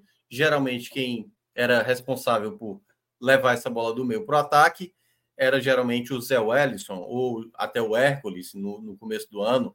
Chegavam mais à frente, uma bola trabalhada com o Pochettino, uma bola trabalhada na, na esquerda, com Moisés no primeiro semestre, até mesmo o Marinho, né, na reta final, é, Pikachu em um determinado momento, até a bola chegar para o Luceiro finalizar, para o Galhardo finalizar. Era geralmente assim o Fortaleza. Hoje o Fortaleza não tem ainda essa sistemática de time, sabe? Traçada. Esse é o jogador da saída, de mais qualidade, caso tenha um problema, para depois chegar nesse atleta, para depois chegar nesse atleta. Então, Fortaleza ainda não tem esse padrão de 2024, embora a gente saiba que tem alguns jogadores importantes, mas que no momento não estão entregando. É, enquanto o Alan recupera aí a, a, classificação do grupo A, né, do Cearense, mas eu vou dizendo aqui para vocês, o Fortaleza tem 10, é o líder, é, tem quatro jogos, assim como o Maracanã, que é o segundo, com oito pontos, e o Floresta tem seis, mas tem um jogo a menos, né? O Floresta ainda vai jogar amanhã contra o Barbalha, que é um time que não pontuou ainda, então, em tese, o Floresta tem uma boa possibilidade de A9. É, e aí o, o Fortaleza tem o Ceará, né? Que é um jogo que dá para dizer que você vai ter os três pontos ali para garantir a classificação. Tu vê como ameaçada essa, essa vaga, essa primeira colocação que é importante porque você diminui só... duas datas no, no calendário. É, eu só não entendi porque você falou como Fortaleza tem os três pontos contra o Ceará. Assim, se confirmar. Não, né? não tem, não, não tem, ah, não, tá, tem não tem, não os tem, três tem. pontos confirmados. Então isso deixa é. ainda mais arriscado essa é. primeira colocação. Por um momento, o Fortaleza estava correndo o seríssimo risco, né, de ser ultrapassado, porque o Maracanã vencia mais cedo, tomou empate depois do, do Iguatu.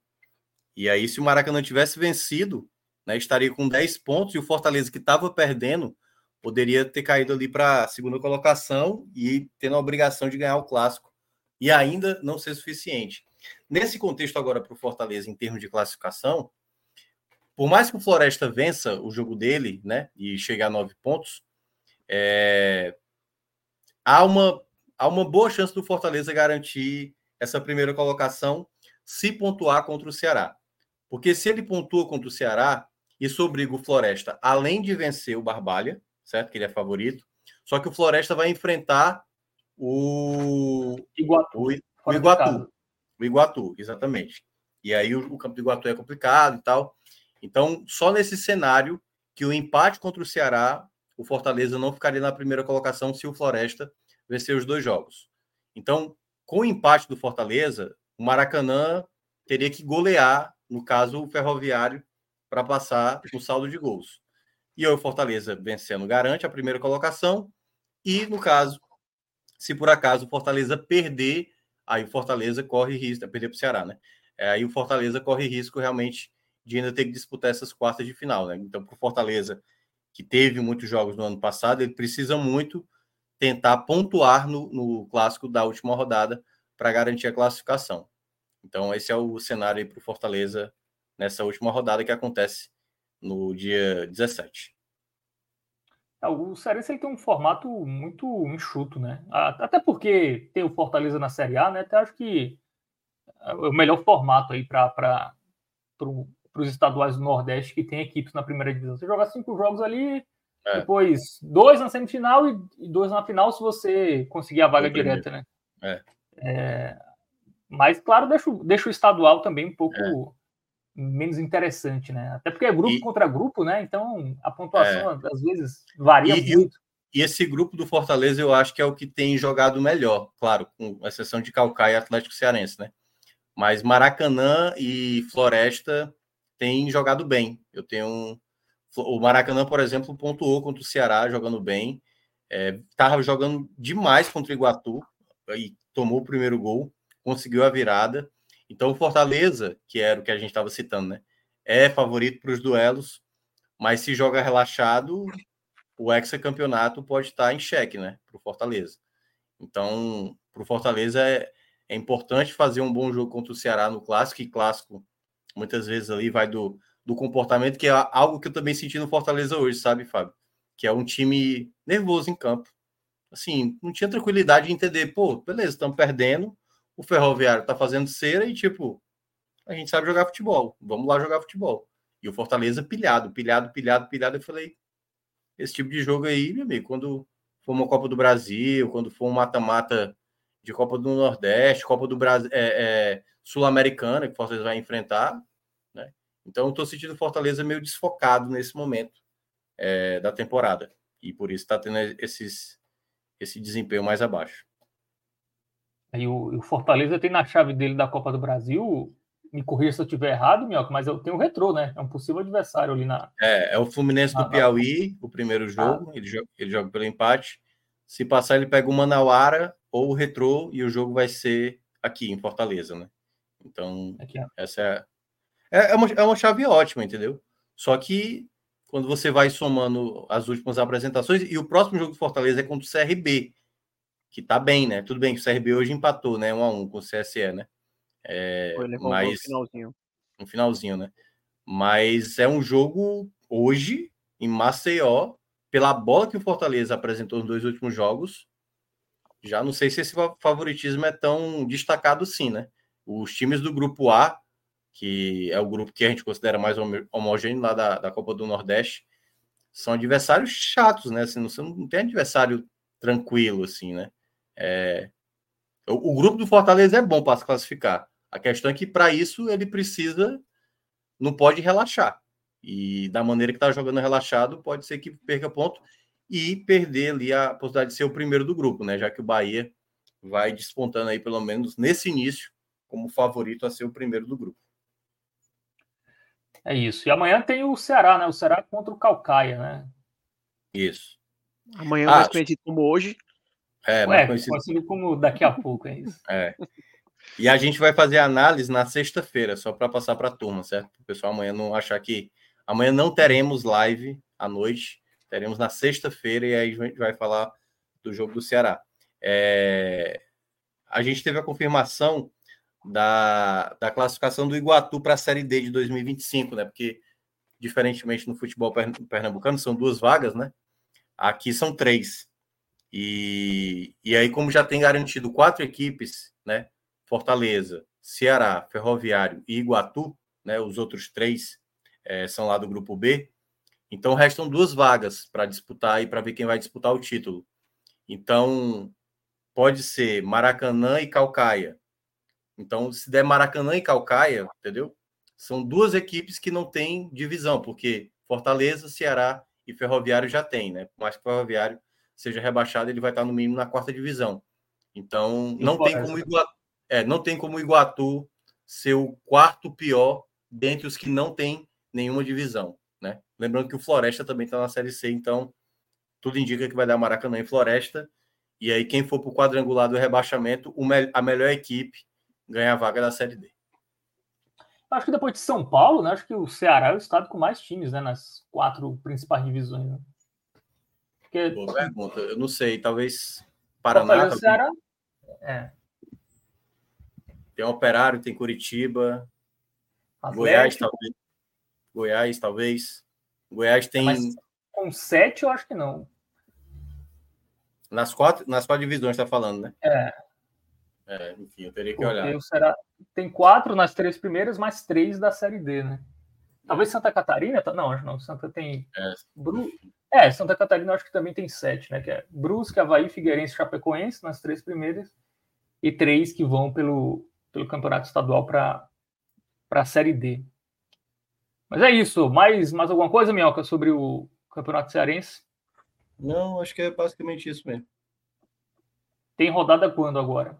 Vai dar uma parada aí no carnaval? É, tem... vai, vai ter duas rodadas agora de Copa do Nordeste, né? E aí volta no outro sábado, né? Passando esse no, no outro final de semana.